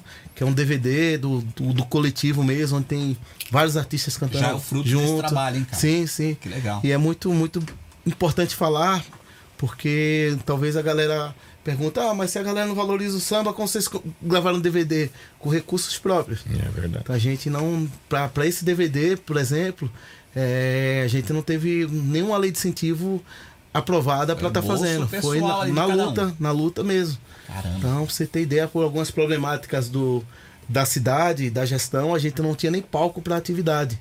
Rapaz. Então, foi, foi, foi uma luta fazer esse projeto, porque a gente, por conta das problemáticas lá da gestão pública, a gente, muita coisa que a gente poderia ter facilitado, a gente não teve, e por estar na programação fazer, a gente teve que se desdobrar demais, demais.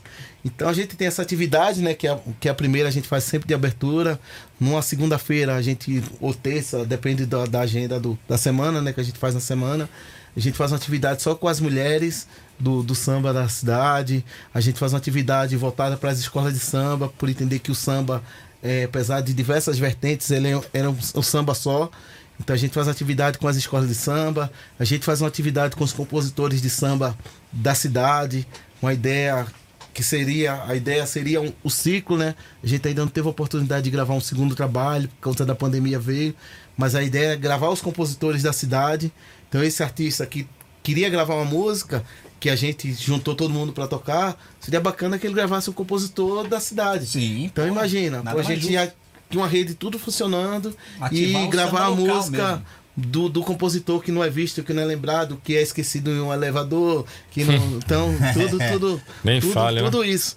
Então a gente tentou e tenta ainda que, que essa rede aí sirva de exemplo para outras cidades.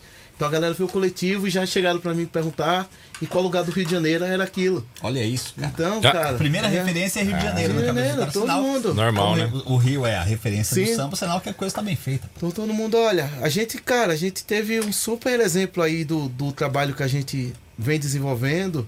E, e quando eu falo vem desenvolvendo, eu queria deixar muito claro, cara.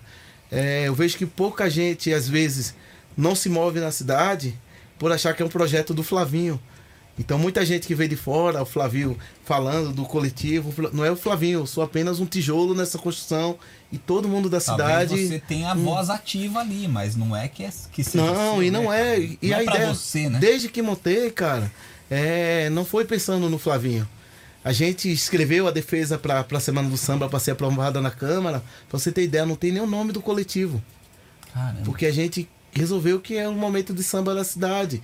E que as pessoas que quisessem montar algo para a Semana do Samba, por ser sambista ou amar o samba, elas poderiam tomar conta. Não o Flavio tomar conta. Sim. Então, quando eu falo isso, é porque eu acho que poderia ter mais mobilização. É porque às vezes o cara que não foi na aula, ele não entendeu a importância dele da porrada que eu tomei lá na secretaria e a- a- o motivo da aula é para ajudar essa galera. E esse cara que toca aqui melhorzinho poderia pegar esse outro aqui independente do coletivo. Eu acho que, que essa troca ela é fundamental para o crescimento de, do movimento. Então a gente conseguiu, cara, fazer fazer atividades onde contemplasse todo mundo. Então a gente tem uma atividade de um, de um pagode só moderno. Não para ter restrição. é Sim, para que a sim. galera mais nova ela também. Tem essa inserção sim, aí. Sim, sim. Então a gente começa com os caras, olha. Proibido, até brincando, ó. Proibido cartola, hein? É, canta o pimpolho, é, é, hoje é pagode e tal. Vamos lá. Então a gente conseguiu fazer com que todo mundo fosse contemplado. Mas o mais importante não é essa atividade, cara. É que quando acaba a semana do samba, o cara olha pra trás e fala: Isso aqui precisa acontecer todo dia. A semana do samba ela acontece quando eu pego um fly de um amigo meu e não sei se eu tenho um evento no sábado e o cara vai tocar no sábado. Cara, o público vai onde quer. Qual o problema de eu divulgar o mesmo Claro, evento? claro. Então existe uma problemática de movimento, do movimento em si, achar que meu amigo ele é adversário. Achar que o cara que está vivendo o mesmo movimento é adversário. Então essa problemática afasta o nosso movimento de outros.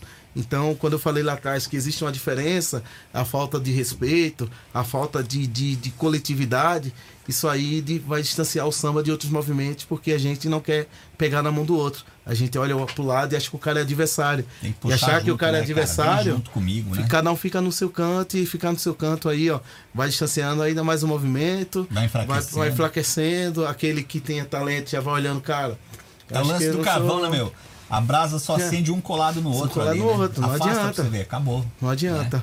Mas é isso, cara. A ideia, do, a ideia do coletivo, ela partiu do de, de produzir com todo mundo é, algo que eu queria que tivesse feito por mim em Recife. Ao ponto de fechar uma parceria com a, uma, galera de fotografia. Tem a Ana Germano, que é fotógrafa da cidade, e ela queria fazer um trabalho comigo. Eu falei, não, você quer ter portfólio? Vamos fazer o seguinte, velho. Vamos tirar foto de todo mundo. Então a gente pega segunda-feira, eu junto cinco grupos aqui. Ah, você legal, vai hein? tirar todo mundo.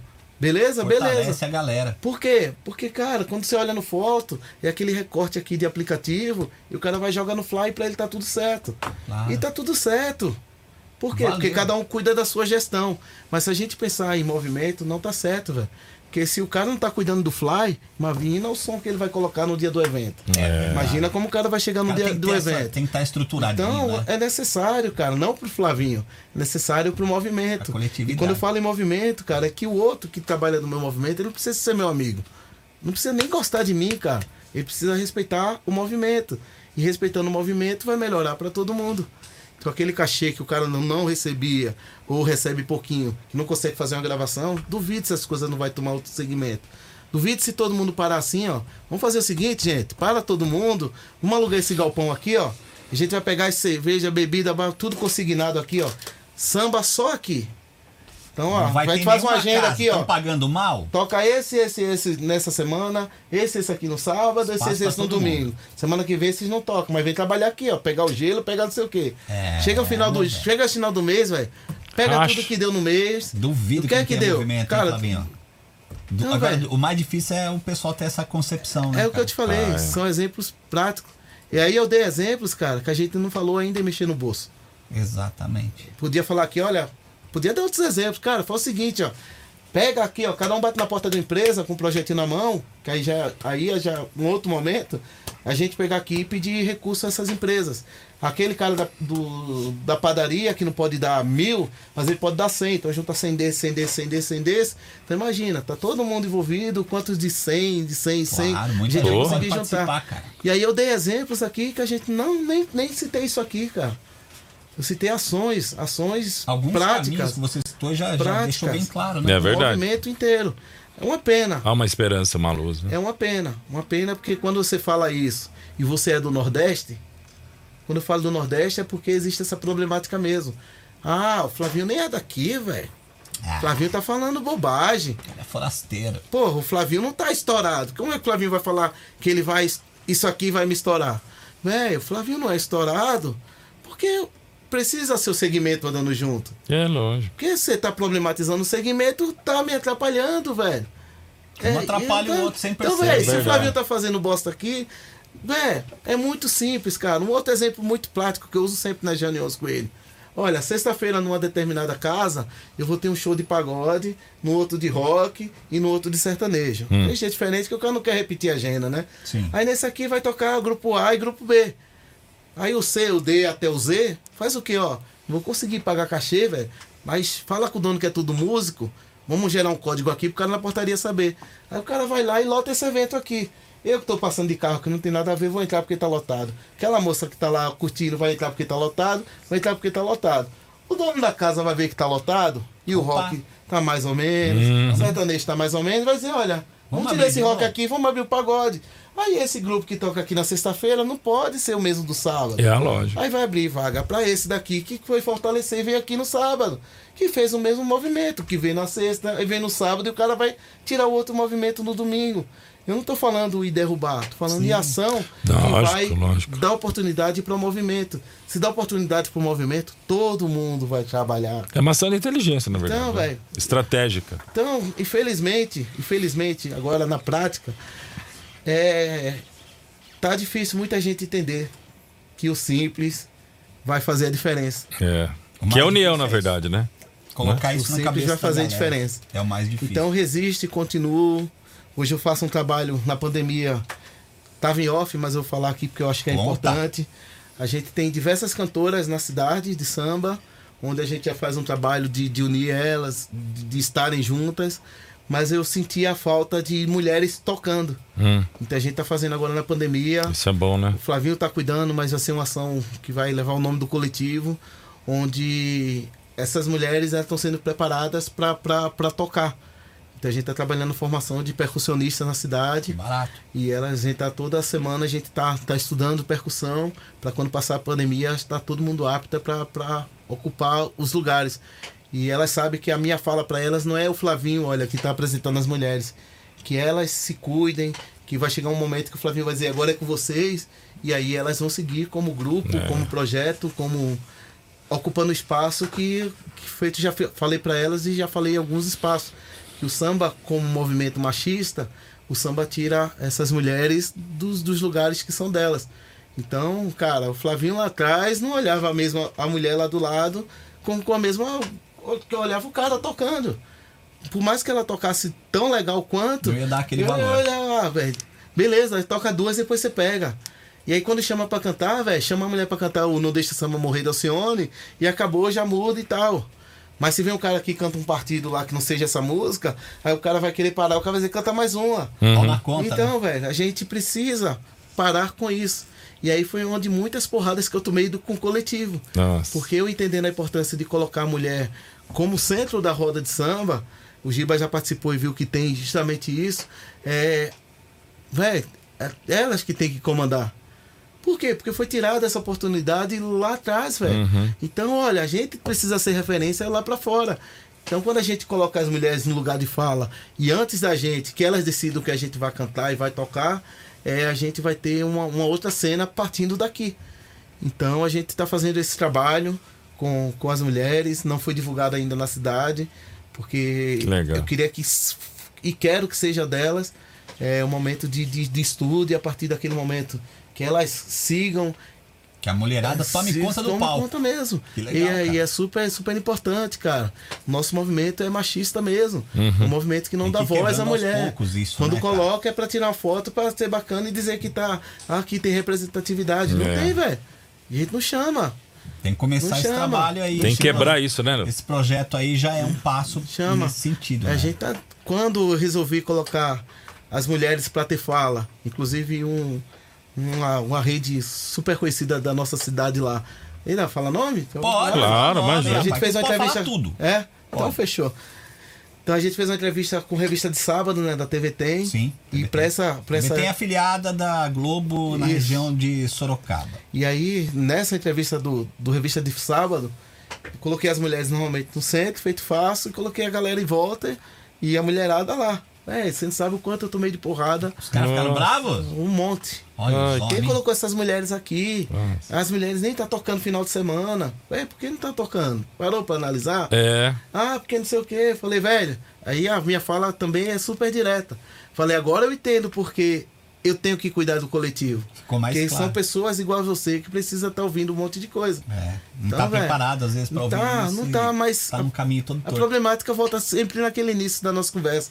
O respeito, a formação. Então, se a galera não tem isso, cara, se a galera que, que viu aqueles dois minutos de vídeo lá, que o cara explicar isso depois, já foi. Já perdeu. E outra, precisa de liderança, sabe, Luciano? Se não tiver liderança. É verdade. E ele, na verdade, o que ele quer é formar liderança para as pessoas assumirem, para não ficarem associando tanto o nome dele. Porque eu sei como é que é o tra Pra que ele trabalha. movimento, Ele quer mesmo identificar. Lógico que não vai ser todo mundo lá. Mas ele tem, vai ter que tentar achar um outro. Já tem as mulheres, que acha aí talvez fica mais fácil ele conseguir passar. Mas dentro dos homens mesmo ali, né? Tem que identificar um cara. outro. Eu sei, eu sei mais que ninguém sabe aí o quanto a gente já, já conversou.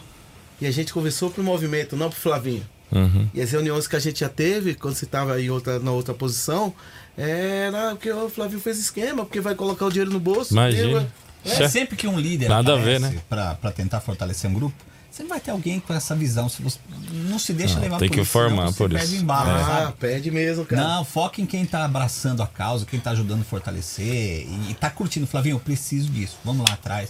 Tem que se abraçar esses caras, porque nego pra falar mal ali, a Pô, turminha é que vai demais. chegar e, e Esses dias me, me pegaram pra, pra, pra. demais. Porque eu falei do DVD, né? Do coletivo que a gente gravou. E quando eu te falei que não teve recurso, é porque aquele DVD era um, um projeto do Flavinho. Muita Eu gente vou, eu, vou, eu vou falar, eu vou falar isso aqui porque. enriquecer o cara. Porque. Não, você vai entender agora. Eu vou falar isso porque isso bateu demais no Flavinho mais uma vez. Tanto quanto o eletricista lá atrás, aquele cara que fechou a porta. O DVD que o coletivo gravou foi um disco que era do Flavinho, já printado, já com capa. E eu tirei minha voz do, do projeto e entreguei pra cidade colocar a voz num projeto que era meu. Eu tirei minha voz, olha, tá aqui. Vamos pegar esse artista com esse aqui, já que tem quatro músicas junto. Então, dois canta essa e dois canta aquela outra. E foi super massa. O que não tá sendo massa, e não foi massa nesses dias, né, a gente fez uma reunião e já, já resolvemos, é que o Flavinho gravou um audiovisual que eu falei pra vocês do fundo de Quintal e Grupo Raça, e muita gente vinha me brigar comigo e falar muito por trás do porquê o Flavinho tá com aquele projeto pronto e o do coletivo ainda não tá na rede. Porque o Flavinho deve ter desviado o dinheiro. Nossa. Mas como é que eu desviei o dinheiro do projeto que Dinheiro eu da doei? onde? É. Então, é, às vezes me pego que essa formação é pra tirar a burrice de muitos negros tão burro mesmo. Ele dá sabe. paciência cada vez mais, né? Demais, precisa. Muita gente que julga, que te julga dessa forma, é porque talvez a pessoa se veja dessa forma e agiria assim, cara. Não é possível, né? Sabe aquela coisa, eu vejo no próximo aquilo que eu faço, É. sabe? Ah, o cara tá desviando. Pô, nem passou pela cabeça dele desviar nada. Imagina. Mas na do Mas, cara, já a gente passou. tá, a gente É tá dinheiro aqui. dele. Não é? A gente tá aqui. Pode falar? Dinheiro dele. Ah, A gente sim, tá claro. aqui com o Giba, que era, foi secretário da Cultura Sim. de Sorocaba. É um cara que sentou junto Sabe. comigo pra construir o coletivo. E eu deixo aberto aí pra você falar quantas vezes eu te falei em dinheiro pro Flavinho. Imagina. Pois é, né? Se tivesse alguma coisa, qualquer coisa fora, Nunca, pode saber que cara, você não ia estar aqui nunca. hoje. Não, sempre foi A- a- coletivo. As reuniões, né? as reuniões que, eu, que eu faço e já fiz, elas são construídas para todo mundo. Tipo, olha, secretário, eu preciso conversar contigo sobre a semana do samba. Beleza, eu posso tal dia. Eu vou lá, olha, tal dia o secretário pode. Quem é que pode? Avisa aí para ele colocar mais É. cadeiras. Ó, posso cinco. Aí eu aviso lá, olha, cinco vá, vão lá. Chega lá, a gente conversa, olha, dia da semana do samba a gente já fez isso, poderia fazer isso, ó, tem recurso para isso, isso aqui, isso aqui. Ó, a gente pode tentar algum recurso. Vai achando o caminho. né? Quando tem algum recurso ou quando não tem, a próxima reunião é a mesma coisa. Olha, a gente lembra que a gente falou lá, a gente pensou em fazer isso, isso, isso, isso aqui. É, não sei se vai ter recurso, mas é bom de todo mundo. Quem pode ir? Aí cinco, aí vai cinco, que eu tô falando cinco Sim, pra sim. ser legal. É dois, Otimista, é um, né? É. De cem, de cento e pouco. Sim, e aí tem se eu pegar uns dois tem 100 espaço ali. E aí se eu pegar 100 participando, cara, aí eu te falo que no mínimo é um de cada grupo aqui. Então, de um, de 100, você pega aí 500, 400 músicos que estão inseridos num processo onde não estão se mobilizando. Então, Podia cara, ser esse coro bem mais encorpado. Imagina, chega lá no secretário, olha, não tem recurso, eu tá com 400 pessoas aqui, ó. Quero ver, não. Quero ver, não Aparece, tem. né? Vai ter. Aparece. Vai Aparece. ter, porém, é, é entender a importância, né, cara, de, de andar junto. Da, da, da- junção da Se galera. não, não, não entender o nosso movimento, ele sempre vai ser o segundo plano. E pra pegar novamente, porque o samba ele teve seus altos e baixos, né, cara? A gente tem, tem uma galera mais nova, o Ferrugem, Dilcinho, tem uma galera que tá dando voz a um, um, um pagode, um novo samba. Sim. E tá tendo acesso com a outra leitura, como a gente falou, de plataforma, a gente Uhum. tem Sim, tá Dilcinho caindo sendo pra esse lado, 01 cara, é de- nas plataformas. A gente tem o Ferrugem com, apresentando no Multishow. Bombado. A gente, e aí a gente tem as mesmas problemáticas, cara. Eu vi gente metendo pau no ferrugem porque um cantor foi lá e desafinou naquele programa e tal. Véi, isso aí era pra gente estar tá aí deusando a parada, porque a gente já teve um programa. Eu fui até numa página e comentei, gente, quando o samba perder novamente o programa na TV, Pois é. não reclame que o samba não tem espaço. Isso é relevante mesmo, A gente programa. te- teve em Recife, é, o Paulo ele tinha um programa, um amigo nosso, ele abriu um programa chamado Pernambuco Só e Samba. Hum. Então ele dava acesso para todo mundo do samba na cidade. Perdeu pelos mesmos exemplos que a gente teve Tá aqui. Então, aí hoje eu vejo alguns amigos meus lá de Recife, ah, gente, não tem nada voltado pro samba. Véi, como não? Se o cara de um canal de samba da cidade lá põe teu trabalho pra você apresentar, nem você curte, velho. Pois é. Aí ferrou, né? Então, velho. É engajamento que faz as coisas acontecerem e as pessoas aceitarem então também, é, né? é, é uma pena. Uma Cê- pena. Você sabe que o Flavinho, na verdade, ele teve problema até de coisas que ele fez com o poder público e que não recebeu. Coisa que foi acordado e tudo, né? Não sei se já foi ouvido isso aí, não lembro mais. É, não, Não, nunca. tá. Já, já tocamos e, e nem chegou. A coisa não pingou lá no final do Não. mês. E, o- e o, o final do mês é, eu vou te falar, velho. Cachê de mil reais pra uma banda com 10 pessoas. Uhum. E Pra a receber, gente tocou. pra receber e- 90 dias, né? Pra receber 90 dias. E não aparece. Por entender Não, não a recebeu, importância no da caso. atividade. Esses 90 dias eu tô até hoje. E ainda bem que você me lembrou que eu nem. 3, 4 anos, isso, mais ou menos. É, se bobear. Talvez tenha pingado, mas não na sua. Isso que é o pior, Então. né? É, sério, isso aí é que é o mais triste. É uma pena. Flavinho, né, né, né, nessa longa caminhada aí, apesar de você ser novo, como o Giba disse, cara, mas você tem muita história no samba. Quantas composições suas? Você tem ideia? Cara, eu tenho bastante coisa. É, o meu irmão, eu falei lá atrás, né? Meu irmão que era o compositor. Meu irmão era o cara que viu uma folha caindo e essa folha caiu, que meu amor, lá, lá, lá, lá, lá. aí já caiu, aí essa folha que tá no chão e começava outra música. Achei uma folha no chão O tal. homem ia, Ele era ia uma demais. Pra você Ô, ter Flávio, ideia. esse Flavinho é aquele seu irmão que. Ele é o Jefferson, Ah. meu irmão. É, Ele mora lá em Recife? Mora, mora sim. Ele é pastor, cara, hoje. Ah, é? Hoje não, né? Ele lembra que eu falei do Bernel e falei que meu irmão parou no meio do Sim, processo. sim. Ele era um cara que a gente que ele tomava as porradas e quando a gente andava de Eu madrugada por andar muito a pé, eu lembro da gente voltando pra casa várias vezes ele falando: "Cara, ó o Felipe, nosso vizinho, velho, tá dormindo essa hora e a gente aqui na rua, arriscado tomar um tiro, tal". E eu lembro, não sei se nem minha mãe sabe, minha mãe tá assistindo lá, que ela tá aqui também. É, eu lembro de vezes da gente voltar de madrugada e a gente e gente parar a gente no meio do caminho, porque meu irmão tava se destacando na composição e tinha um compositor do bairro que quis pegar eu e meu irmão Nossa. de parar o carro mesmo e talvez não Nossa, atirou na gente porque a gente era super tranquilo. Ele querendo brigar e meu irmão, cara, nunca falei isso. Então ficou meio que Uma rincha ali, Então, vaidade. Pá. de vaidade. E aí, quando meu irmão começou a me fazer compor também, cara, precisa escrever e tal. E aí escrevi uma primeira música lá que a galera curtiu. E aí ficou, pedia pra cantar e eu não gostava. Eu comecei a compor muito, cara. De compor cinco, quatro músicas por dia. É um negócio Nossa. impressionante. Pegou o assim. ritmo de produção do irmão. Sim, sim. E aí na onda dele eu comecei a escrever demais. E aí quando eu vi que a galera começou a curtir e quando eu comecei a ter acesso um pouco mais pra frente aos artistas, aí foi quando eu levei aquilo mais a sério, que foi quando eu vim para São Paulo, já, já sendo gravado em Recife, né? Muita gente já estava gravando. E quando vim para São Paulo eu vi e entendi a composição apenas não apenas como um, um hobby, e sim como um, um negócio. Então eu via que muita gente estava vivendo daquilo. Então eu tinha um plano de ser gravado por um artista em cada estado do país. Então essa era a minha meta. Então eu, eu hoje me des- desliguei um pouco do lance da composição. Eu escrevo, mas não com o mesmo pique de antes Sim. porque eu acho que era o que eu queria. Então eu o comecei a ser momento, gravado, ó, no Rio fui gravado, São Paulo fui gravado, em BH fui gravado, aí em Manaus fui gravado. Comecei a fazer isso. Quem é o artista mais top lá? É fulano. Aí entrava em contato com o artista, cara, sou compositor e tal. Ah, não tá gravando, não tá gravando, não tá gravando. Passava-se anos, quando menos espera, eu vou gravar uma música tua. Olha. Então eu consegui fazer com que em cada em cada do país. estado eu tenho essa felicidade de ter um, um samba gravado. Em Porto Alegre, em todo, todo, todo o nosso território. E aí o meu segundo plano era ter uma música que tocasse o país inteiro. E aí eu tive uma felicidade em um momento difícil demais na minha vida.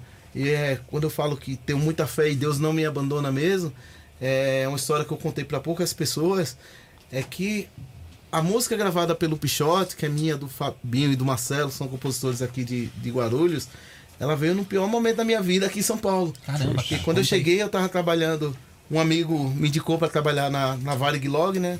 Na aviação. E tô trabalhando e a Varig Log decretou falência. E nisso que ela decretou falência, ela decretou de uma forma onde deixou que todo mundo ainda ficasse funcionário, mas sem receber. Então ela queria, esperou ainda para ter um investidor, né? Ela não decretou falência para pagar o que dava para pagar. Ela decretou falência e por três meses a gente ficou sendo funcionário sem receber e passaram uma grade na porta onde ninguém podia entrar. Então era funcionário sem receber e estava registrado. Então não tinha seguro-desemprego, não tinha nada. Nossa. Que eles estavam tentando um investidor para chegasse pra erguer, né? tocasse o bar. Só que nesse processo, cara, foram as contas, foram o aluguel. Ah, não, três então, meses. qu- quando eu falei do, do da pandemia, que eu fui lá pra casa da minha mãe, foi onde eu tive esse estalo lá atrás. Eu peguei e falei, cara, Não vou fa- esperar, entregar né? tudo aqui e vou pra casa da minha mãe. E nesse processo eu tinha meu pai que tava muito doente, né, cara? Meu pai tinha diabetes, problema no coração, um monte de coisa. E, e eu lembro que, cara, já que eu não tô fazendo nada aqui, é, que eu não posso arrumar um outro emprego, porque tô registrado e lá tá nessa vai ou não vai, é, eu vou lá cuidar do meu pai junto com a minha mãe. E eu lembro, mesmo não sendo evangélico, nesse processo, é, meu pai era um cara que queria curtir, velho. Ele já foi, teve a fase dele de beber, mas não de, de ficar embriagado nas ruas. Meu pai foi mesmo. sempre de beber em Normal, casa, né? sempre em casa. E aí, meu pai, eu lembro que ele tinha um lance dele, se eu quero curtir, eu quero curtir. Então, por exemplo, ó, ele estava internado com problema no coração, ou pressão alta, e quando saía do hospital, eu lembro muitas vezes a gente saiu de, dele problema com pressão alta, de. Cara, vamos comer um bacalhau ali. Então, Com né, pressão alta. então vinha, saía, a gente Pouco saía. salgado, né? Teve alta, pegava ele no restaurante. Vamos lá. Saía no restaurante, ah, vou comer tal coisa. Vá, vá, vá, vá. Aí minha mãe, cara, isso vai dar ruim. Chegava em casa, uma semana depois, ah, uau, socorre. E aí, nessas idas e vindas dele, é, eu falei pra minha mãe, mãe, ou meu pai se cuida, ou eu vou ter que ir embora pra São Paulo de novo, porque eu preciso arrumar um outro emprego e tal. E nisso a gente já tinha escrito a música pra, pra o Pichote. Já tinha escrito a música e já tinha sido gravada para o Pichote. E normalmente no nosso cenário é, tocam na rádio uma, duas músicas do disco. E do Pichote já tinha tocado as duas. Mas o meu, a minha, a minha comemoração já era ter sido gravado, né? E nisso, nesse processo que eu tava em Recife, cara, é, eu lembro que minha mãe foi pra igreja, eu não esqueço mais, mais nunca, cara. E eu tinha jogado bola com os amigos na calçada e tal. E minha mãe saiu pra igreja, quando ela chegou na calçada, eu dei um grito pra ela. Ela até se assustou, né? Falei, ah, mãe, segura aí que eu vou pra igreja hoje também. Ô, velho. Mesmo assim, cara, parece que Deus tocou pra falar comigo aquele dia. Sim. E eu repito, eu não sou evangélico, não Sim, tenho essa. não tem de- de uma tá- denominação que você É. siga. E aí, nessa, tomei um banho rápido e fui com a minha mãe. Quando cheguei lá, falei, ó, seu, eu vim pra, pra teu, teu lugar e tal. E eu não vim te pedir nada, eu só vim te agradecer. Porque naquele mesmo momento tava passando muito aquele programa do Gugu, da galera que vinha do Nordeste pra cá e não tinha como voltar e tal. De volta pra É. minha terra, o nome E- do é quadro. isso. E aí eu, eu peguei e falei, poxa, que legal que eu tinha um lugar pra vir. E uma outra coisa que andou muito comigo nessa época, cara, foi o lance do. Que eu tinha, tinha alguns amigos na, na comunicação lá da, da Rede Globo, do SBT, que é a TV Jornal em Recife. E aí entrei em contato que eu tava lá pra fazer alguns programas, aproveitar, né? E nisso, cara, o muito louco era os programas que eu ia participar, os caras já faziam, ó, já vem com duas, três roupas diferentes. Ah. Que a gente já grava esse, já grava mais duas e tal. E mesmo assim. Inclusive nas, nas maiores redes do- da cidade. Que era o SBT e a, e a Rede Globo. E a Globo. E aí, cara, quando eu comecei a, a ver isso acontecendo, eu comecei a me questionar se, cara, Deus tá falando comigo. Acho que ele tá falando para mim que é pra eu ficar aqui, que aqui é meu lugar. Que tá bom de porrada lá em São Paulo, velho. Ou o senhor tá falando para mim que, ó, volta porque, cara, aqui tá tranquilo, aqui você já tem, Você já tem seus, seu seus, espaço, seus é amigos. verdade. E aí fui pro, pra, pra, pra igreja, cara, pra perguntar pra Deus isso aí. O muito louco, cara. isso- não, ainda não começou, vocês vão ver. Arrupiou. Eu, ó, chegou lá, a ministrante começou a falar, falar com, a, com a igreja e tal, cada um faz a sua oração. E aí eu fiz essa, essa pergunta pra Deus. Cara, quando o pastor entrou, a primeira coisa que ele falou, olha, pode ir embora que dele eu já tô cuidando. Se ele sair do hospital e ficar se fazendo não sei o quê, fazendo Ó, não sei o quê. citou até coisa Cara, assim. Se ele faz isso aqui, ó, pode ir em paz que eu tô cuidando dele. E outra, pode voltar que seu emprego já resolvi. Você tá. É que existem umas, umas falas do- do- da- dos líderes religiosos que é muito técnica pra pegar as pessoas.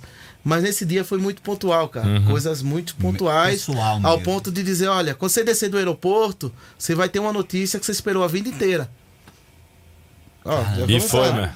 Mesmo assim. E aí eu. Tá vendo, mãe? E outra, pode ir embora, cara. Você pode ir embora que a gente tá cuidando dele. Seu emprego já tá garantido. E aí eu falando pra minha mãe, ô mãe, olha isso. Aí minha mãe tá vendo, meu filho, é Deus, sei o quê. Mãe, vou comprar minha passagem e vou embora. Eu não esperava, cara, que quando eu descesse o aeroporto, meu telefone ia tocar. Rapaz, Velho, eu já choro, que isso aí foi, foi foda.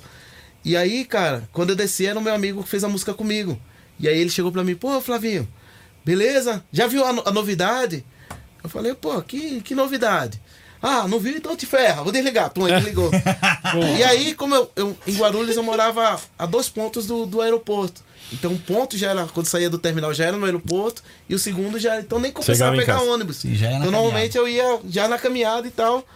Aí beleza, eu tô indo pra casa na caminhada e, pô, o que aconteceu, cara? E, e, fala aí, cara, não, não, você se vira, ele ligava de novo. Fiadão. e aí eu, eu esperava, ó, alguém Só a gravou, curiosidade, né? alguém gravou alguma coisa nossa, né, cara? E, pô, que legal, então alguma coisa boa aconteceu. E a gente vibrava muito com as coisas boas dele também. Que eu tenho muito dessa de, dos meus amigos, pô, se conquistou, dele, né? se ele É legal conquistou, é, pô, é nosso e tal. E aí, pô, tem que comemorar e tal, mas não sei o que é. E aí eu olhei tudo, velho. Cheguei em casa, liguei. Ele Nada. não viu ainda não, nada. Eu falei, cara, Tá quem gravou a gente foi o Pichote. Mas o Pichote já tocou duas músicas, velho. Eu acho que não. Não, Não vai ter espaço pra mais um. Não. Quem não. e- Só que pra nossa felicidade, velho, que é, que, é, que é plano de Deus também, Hum.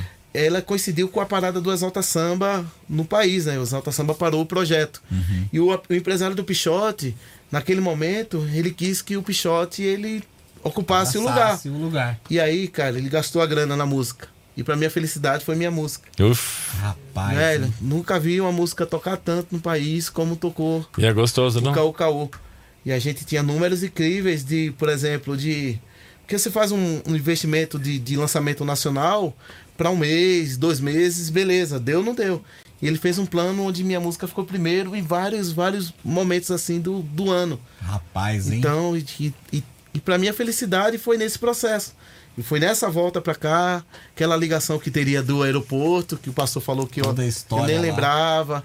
E aí quando. E eu não lembrava era assim. Foi bem recente dele falar aquilo, eu comprar minha passagem, vi duas Foi semanas assim, ó, depois. falou aqui, papapá. e quando, aconteceu. quando eu vi, eu não lembrava daquilo. E quando tocou, eu falei- caramba, velho. O cara falou pra mim Foi lá. tudo amarradinho, né? E aí o Pichote tocou a música. E aí a gente recebe os direitos da, da música, né? Sim. E aí foi esses direitos aí que, que me colocou de pé novamente aqui em São Paulo. Legal. Então devia, Consegui pagar o aluguel, pagar as contas que estavam atrasadas. devia dar uma palhinha, um trechinho, não? Claro, pra Ah, quem de pô, repente tô- não, não tá ligado, não tá É associado. um pagode também, chamado pra Caô. Caô. Faz a é, pra capelinha. fazer o cavaquinho, Ah, pô. a capelinha, Eu a dou os cavaquinhos porque segura. pô, a ideia de podcast é mais o papo, então faltou o cavaco, né? Mas você Mas que o você pagode. ainda vai voltar, né? Não, é sempre assim, quem vem aqui volta, Volta. depois. Vambora. Aí na, na próxima outra já vem cavaquinho, já, já. Faz um pagode chamado Então se liga, senão a casa vai cair ao fim da linha. Te dou um alerta e deixo na vida sozinha. É sua chance, para um pouco pra pensar. Que é um pagode de, de, da mulher que gostou do Ela cara, ganhou, mas ganhou um clipe, inclusive, não ganhou, não? ela fez, lembra? Foi fez, feito o clipe fez, essa sim. música, né? Fez, tocou pra caramba. E a música do, do- da mulher que gosta do pagode do cara, mas, não Mas quer não ir quer no o- pagode com a é. feijoada, não. Quer, É. pô, quer fazer pagode, faz pra mim. não vai com a galera, não. E aí a gente conseguiu, cara. Conseguiu mais uma Que vez. legal, né? Hora, Saí de? São Martim Sair daquele primeiro instrumento, daquela primeira música e ter uma música tocando no país inteiro. Puta, isso que é. foi uma das realizações como compositor. Já tive outras obras gravadas importantíssimas, mas, mas essa aí ela, ela bate muito porque Momento é, todo, eu lembro né? de, de tudo, tudo que eu passei, de tudo, a gente contou muita coisa aqui, mas daquele momento do elevador, daquele momento do cara do eletricista, então teve o cara muita do, gente, do multi. teve muita gente que que pisou na gente e essa galera foi super importante para que seguisse em frente. Então, eu tinha muito esse lance da realização como compositor. Inclusive, eu tenho alguns amigos que eram referências para mim e hoje são parceiros de, de, de composição, que me deixa muito feliz. É, E isso eu busquei para realizar o sonho meu do meu irmão. Então, aquele eletricista que falou para mim, pro meu irmão, eu lembro que eu ainda menor, eu via meu irmão falando para mim, cara, ele vai ter que engolir isso. Então, meu irmão sacou a- onda e eu tomei como raiva por- de tanto ouvir meu irmão. Comprou. E ele, cara, ele Sentiu, vai né? ter que engolir, a gente vai ter que não sei o quê, vai ter que não sei o quê. E de repente, meio que, que, que plano assim de, da vida mesmo, eu vi que meu irmão parou. Então hoje eu sigo muito por conta dele, cara. De, de falar, cara, essa realização é nossa. Então é muito louco quando acontece alguma coisa, dele olhar, cara, a gente conseguiu. Que ainda Que as realizações são, são nossas. E ele ainda leva também, em cada momento que você ganha ali, ele fala, pô, Sim, sim. junto, sim, certeza. É a e- vitória dele E junto. toda a realização, cara, e às vezes quando eu balanço assim, é muita coisa que acontece, eu olho assim e falo, cara, não posso parar, que é meu sonho do meu irmão. Hum. Então tem parceiros, o Claudinho de Oliveira mesmo, eu lembro quando a gente foi fazer o primeiro trabalho junto, como parceiro mesmo, não apenas como contratante e, e contratado, como amigo. Eu lembro que eu fiz uma foto e mandei um vídeo pro meu irmão aqui, ó. Que o Claudinho é uma maior referência dele de, de, de composição. imagine a honra dele. É, e aí eu mostrei, ele falou, cara, aí, ó, tá vendo? Não sei o quê. Dudu do Nobre mesmo, ele falou, cara, você vê o quanto ele vibra e com as conquistas de, de ser nosso. Isso é legal, Então, né? tudo, do É um Quixote mesmo. Vai te empurrando isso, né? Vai, cara, demais, porque às vezes quando eu, eu penso, cara, putz, o movimento não tá legal. E hoje, mais maduro, eu entendo que se o movimento não andar, cara, não, não, não vou fazer sozinho, não. Não dá para o Flavinho pegar a equipe Não, e organizar tudo. Na, na empresa do Flavinho e virar a cena. Não dá. Precisa ser todo mundo. Uhum. Então, se não for todo mundo, cara, a gente vai ficar dando murro e ponta de faca e as coisas não vão acontecer pelo movimento. Precisa ser o movimento. E não só no lugar, né? Aí, não só no lugar, todo mundo anda. Aí a gente pensa no movimento como Sorocaba, pô, organizamos Sorocaba, ó, BH, que já teve BH, existem as mesmas problemáticas. Pô, a gente fez assim, fez assim, vamos assim, pô. E aí monta Já um tem um coletivo. modelo ali a ser seguido, é, né, pra, pra todo mundo entender a importância de estar. A importância de, de ocupar os espaços que são nossos. O Flavinho, digamos assim, ó, o pessoal, porque ó, a gente faz ao vivo, depois vai para todas as plataformas de áudio, Spotify, Deezer, todas. A pessoa que está escutando a gente nas rádios depois, é uma versão compacta, né? em breve aí, versão compacta no final de semana. Quem estiver ouvindo agora e é do samba, e é, sei lá, de Minas, de Mato Grosso, sei lá, qualquer cenário. O que, que você sugere? Que te procure? Como que você poderia abrir para dividir esse, essa sua expertise, esse, esse movimento assim, para você, sabe, pôr aquele foguinho de palha na pessoa ali para cara tá ela poder né, Cara, eu- levantar o eu- movimento. Eu, eu, Tem um contato? O que, que você acha? Eu costumo falar, cara, que as ideias do Flavinho, elas são ideias que o Flavinho desenvolveu com, com o tempo, com as porradas que eu tomei. Então, Talvez pra né? uma determinada cena, ou pra quem tá ouvindo, seja bobagem. Porque o Flavinho, então o Flavinho é do Nordeste, pô, ninguém do Nordeste estourou, então como é o cara do Nordeste quer dar um exemplo de como estourar. Mas pra quem entendeu tudo que a gente conversou aqui e viu que não é bobagem, porque são, são exemplos muito práticos, muito práticos para que, que a gente consiga ter um, um novo cenário. O que eu aconselho, cara, primeiramente é que respeite os músicos locais Uhum. e, e fortaleçam os músicos locais, primeiro. Que não adianta eu pegar aqui e querer fortalecer um cara lá do Rio de Janeiro e a cena aqui continuar do mesmo jeito. Apesar da importância de fortalecer o movimento Sim. no país inteiro. Então, eu acho que o primeiro passo era mapear a galera que, olha, quais são os grupos da minha cidade? Que antes do coletivo que eu fiz. Fui na rede social, ó, quais os grupos que você conhece? Aí todo mundo, ó, grupo tal, grupo tal, grupo tal, grupo tal. Fiz uma lista, falei, cara, um exemplo, tem 150 grupos, cantores solos e tal. Esse aqui é do samba mais antigo, samba moderno, fui fazendo o meu mapa. Então, se o cara parte disso aqui, o que ele faz? Ele já entendeu quem, quantos grupos tem ali para se mobilizar. Uma outra, uma outra planilha que eu fiz foi quem são as lideranças desse grupo. Ah, cara, no meu ver daqui, essa aqui, ó, o Neizinho que cuida dali do, daquele grupo, ó, o Julinho que é do Pala Samba, ele cuida daquele. Sempre tem, A né? Tereza, ela cuida da carreira solo dela, é ela. A Lisa Araújo é dela, a Cláudia é dela. Esse aqui é do grupo tal, esse é do grupo tal. Fui colocando as lideranças. Um terceiro passo seria, ó, conversar com essa galera. Então, o que eu tô dando exemplo, a a verdade, é, o Giba fez um. para que a galera me questionasse, e eu já tô dando um exemplo de, de como cuidar sozinho. Isso, pra quem ouvir De depois, às vezes ele é do porque- samba lá e quer também, sabe, ajudar ali na, Porque eu na- acho que no estado dele, na Você cidade listando dele. essa galera, cara, conversando com as lideranças desse grupo, vocês vão conversar sobre as problemáticas do movimento. E cada um com com com seu tempo e as porradas que tomou, feito eu falei das minhas aqui, é, muita coisa vai, vai direcionar para que você não, não repita. Então, peraí, cara, se eu vou bater na porta da rádio, eu vou bater na porta da rádio com meu disco com a melhor capa, a melhor foto, o melhor áudio. E vou dizer, cara, tá aqui. Por que eu tenho que ouvir? Porque esse aqui é o melhor que eu pude fazer. E se você ouvir esse aqui, ué, é a mesma coisa. Isso. Então, eu acho que. Mas é possível a gente conversar assim. É, tenho minhas, minhas redes, né? Arroba Flavinho Batucada. Eu sou um cara que, por mais que a vida tenha aprontado comigo, inclusive na pandemia, de uma forma que eu pudesse desconstruir tudo isso que eu falei aqui, de, de querer dar mão, de, de, de olhar gente parceira assim, se dar mão e tomar facada nas costas de, de parceiros. É, e isso aí dá uma vontade de você falar, cara, peraí. Tô fora. Já tomei porrada ali, já tomei porrada aqui, não preciso passar por isso. Então, ó, pega aqui minha turma e vou só por aqui. Porém, eu entendo que existem muitas pessoas que precisam, sim, de um direcionamento, não só do Flavinho, mas de muita gente. É, para quem quiser entrar em contato comigo, é arroba Flavinho Batucada, em todas as redes tá, tá assim. É, tô aqui disposto a somar, porque eu entendo que, que, o, que o movimento samba ele é plural. Então não é um movimento apenas do Nordeste, não apenas do Rio, não é de São Paulo. O samba é de todo lugar. E se a gente não pensar como movimento, se a gente não pensar como coletivo, se a gente não pensar com respeito e união, a gente não vai ter um novo cenário. E esse- não ter esse novo cenário aí, ele vai atrapalhar o movimento inteiro.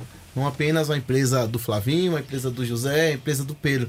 Então é necessário que a gente, como movimento, a gente se respeite. Eu fiz uma fala aqui durante o nosso papo que não precisa gostar de mim ou eu gostar do outro. Eu preciso respeitar o movimento. É. Então, a partir do momento que a gente respeita o movimento, não é necessário aquele grupo inteiro vir tomar um café na minha mesa, na minha casa. Não precisa. Uma analogia é o futebol. Você acha que num, num time de 11 jogadores, vamos falar do esporte, do futebol, você acha que todos se gostam? Não. Convive, divide o Não, vestiário, esse, esse que a gente fazem. tá Então é normal mesmo. Então você tem que dentro fazer pelo empresas, coletivo né? mesmo. Tem que dentro fazer. das empresas a gente tem isso. É. Mas o, o problema é que, mesmo acontecendo dentro das empresas, eu acho que também é a mesma problemática que a gente. Ser humano, citou meu irmão, é normal. É. Então, se, se eu trabalho numa empresa, em determinado cargo, e não estou somando com o outro lado do outro determinado cargo, essa empresa vai acontecer foi o que aconteceu com a Varig Log. Em o individualismo e tal, e cada um cuidar do seu setor ali. É, se infelizmente perdeu, chegou um né? momento onde a empresa fechou. Eu, a gente falou, não falou muito aqui, nem falou, né? Do, da minha passagem na, no, no Camisa Verde e Branco como diretor da ala musical. Eu fui convidado aí, ser- pra ser, diretor da ala. É, e um É momento. responsa, hein, velho? Cara, Ah, demais. E mais uma, Tradição da escola, bicho. mais uma realização, né, cara? Quando a gente para aquele Flavinho do primeiro Desde instrumento quando lá. você tá lá com a camisa? Cara, eu, eu fui camisa antes de ser diretor. E quando eu terminei meu desfile, eu falei que eu não queria mais estar no cargo. Então eu entreguei, amo a Barra Funda, amo camisa verde e branco. Caramba. Mas eu não, não, não por, por, por vaidade. Sim. Eu acho que, que a construção e gestão da escola é, faz com que o camisa esteja no momento que vive até hoje. Então acho que precisava mudar a gestão. E quando, não a gestão de pessoas, então da cabeça de, de entender a camisa, é, a escola e de respeitar todo aquele como todo. É, o que eu prego comigo, o que eu falei, acontecia dentro da escola. Quando fui convidado para a escola, eu fui convidado para ser o diretor porque é, eles queriam que fosse uma escola onde todos os setores se conversavam. Então, olha, cara, eu cuido da aula musical, o outro que cuida da cozinha, o outro que é da bateria, o outro que fosse um corpo só. E quando eu cheguei, não era isso. Cada um por si. Era cada um, eu cuidava da minha ala, o outro cuidava da outra ala, o outro cuidava da outra ala. E numa escola tradicional como camisa verde e branco, velho, não tem essa de você querer, de, de querer mudar.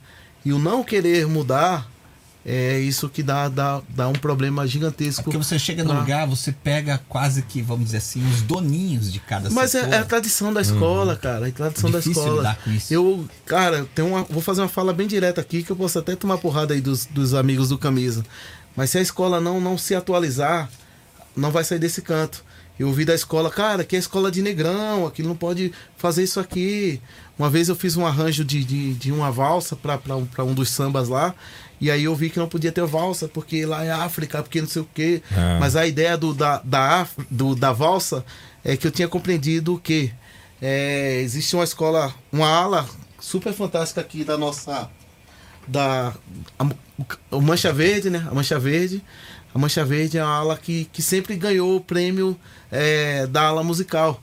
E pelo, pelo trabalho que desenvolve. Uhum. E aí, analisando e começando a entender a gestão daquilo ali primeiro, para trazer resultado para minha ala, eu vi que quando a Mancha Verde entrava na avenida, ele não tinha muito trabalho vocal, fazendo as aberturas e tal.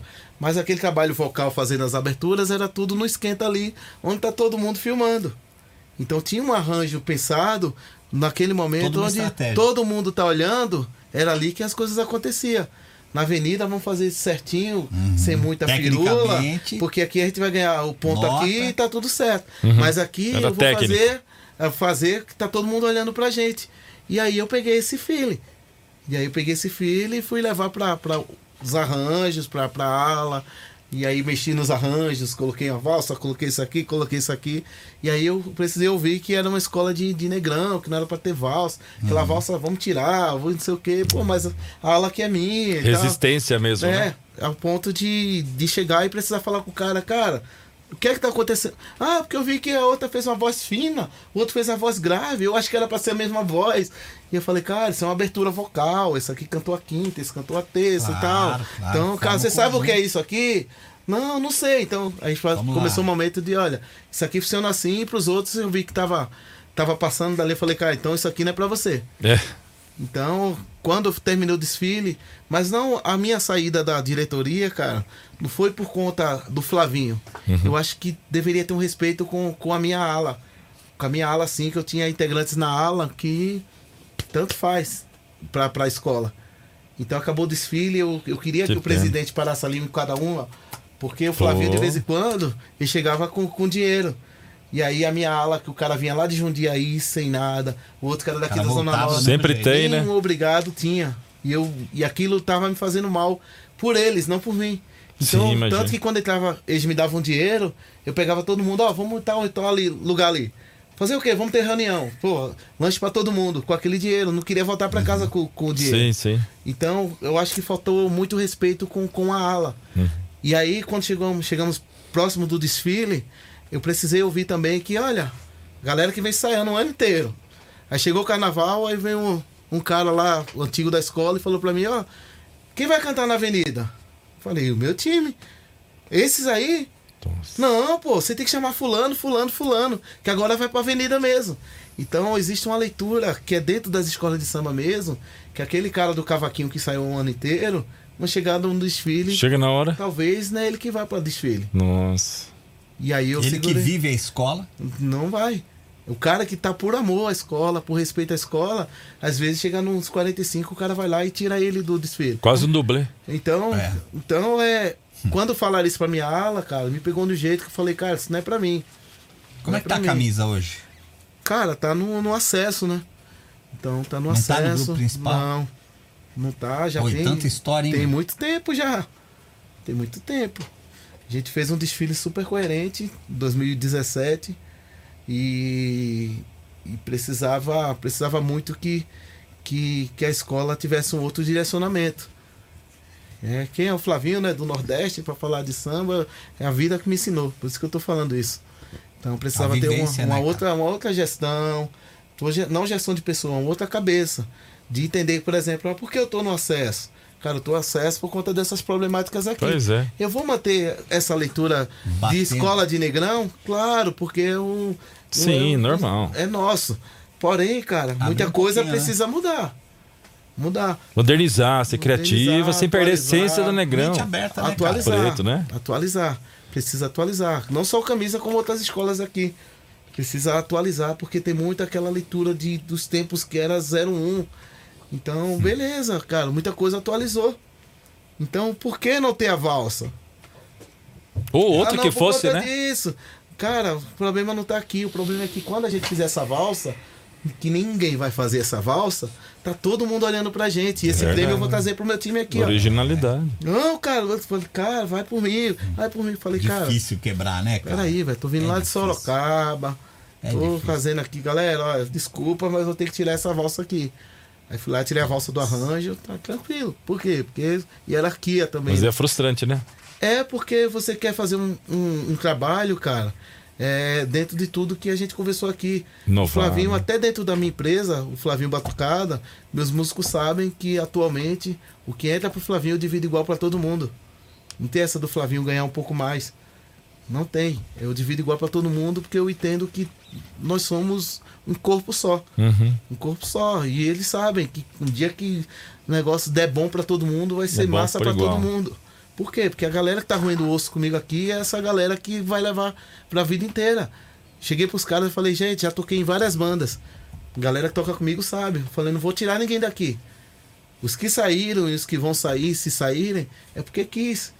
Porque não, não entendeu a importância de estar, não entendeu que, que a empresa é deles também. Uhum. Então, velho, é, eu, o meu trabalho é sempre pensando em todo mundo. Coletividade. É, é necessário que eu, des, eu desligue algumas chaves. Porque, como eu falei, me trouxe algumas porradas nesse período. E algumas chaves são, são necessárias ser desligadas para você falar, para aí, para aí. Não, aqui não. Então, dentro da, da escola de samba, é, eu acho que faltou, faltou muito disso, cara. Do respeito, do, do, do lance do, do coletivo, de entender que, olha, essa valsa aqui não é pensada pra ala, é pensada pra escola, porque a galera vai ver e tá todo mundo olhando pra isso aqui. Cara, eu fiz um trabalho com camisa, esse aí eu tenho um orgulho de falar, é, que eu acho que quero estar errado. Hum. Eu acho que nenhuma escola tinha feito ou não fez ainda. Ia falar aqui do camisa apenas, né? Que eu tô dentro. É, a camisa verde e branca ainda não fez. Que foi, eu montei um projeto chamado Camisa de Todos os Tempos. Então, quando eu assumi a, a ala musical, eu tinha a responsabilidade de montar o time não só para o desfiles, mas para as atividades que a ala fosse participar. Então, eu precisava deixar minha ala que cantasse todos os sambas desde a sua fundação, lá atrás, em 57, e tivesse tudo na ponta da língua.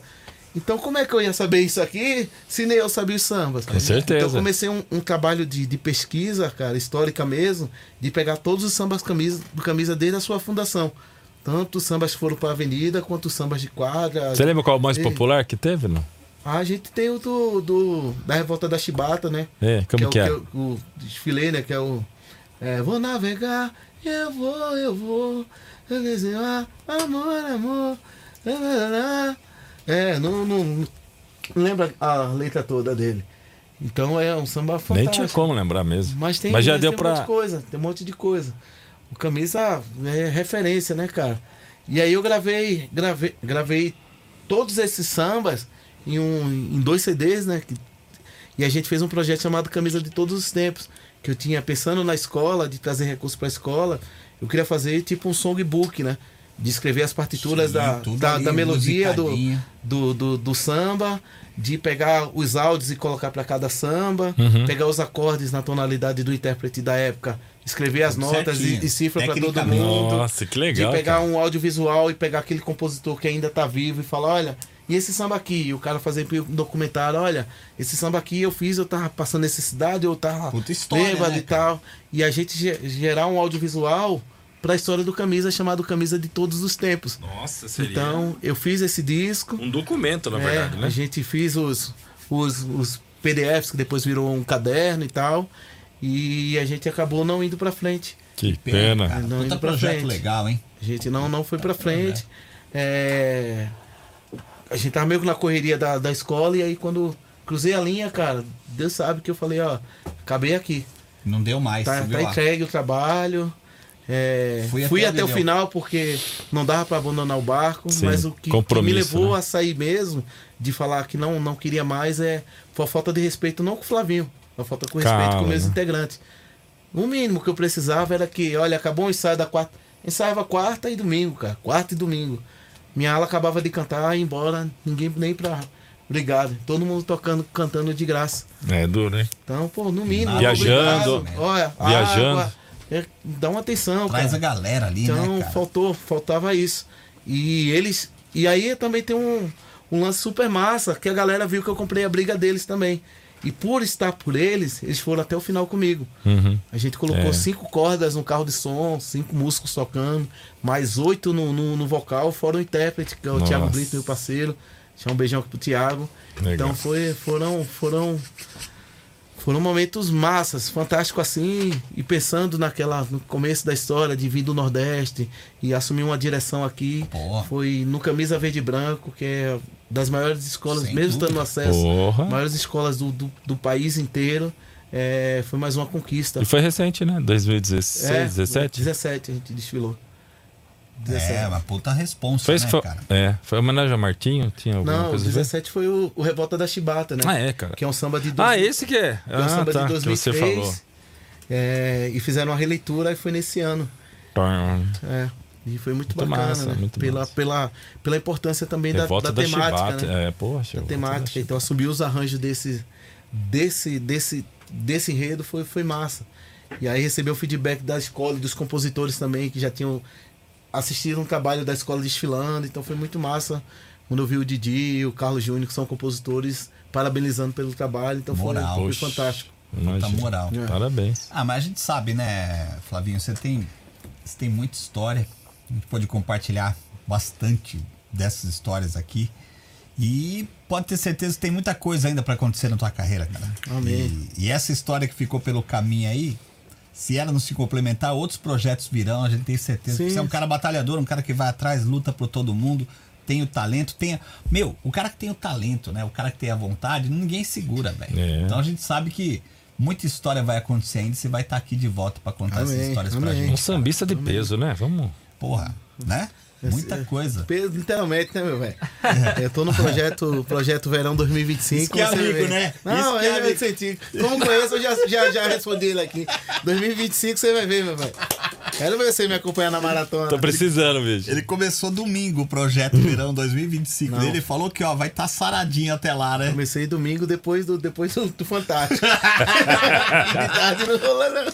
Ô, velho, na moral, ó, eu comi a mãe em casa. Eu trouxe minha mãe e meu moleque, né? Não dá, né, velho? Comida da minha preta é Nossa, fantástica. que mas delícia, né? A comida de mamãe é diferenciada também, né? Não Aí dá juntou o da minha preta né? lá e com a minha mãe, então, velho. É até falta de respeito resistir comida Ah, de minha mãe. não Então, dá, você é né? perdoado, É verdade. viu? Não dá, minha mãe faz um bolo É lá demais. que. Deus do céu. Ave Maria, Eu viu? falei, mãe, mas não tem a receita, não? Eu vou jogando aqui dentro que não sei o que. E dá E certo, não, né, cara? do jeito que ela Vai faz, você tentar fazer pra Não o dá, que o dá. dela é diferenciado demais.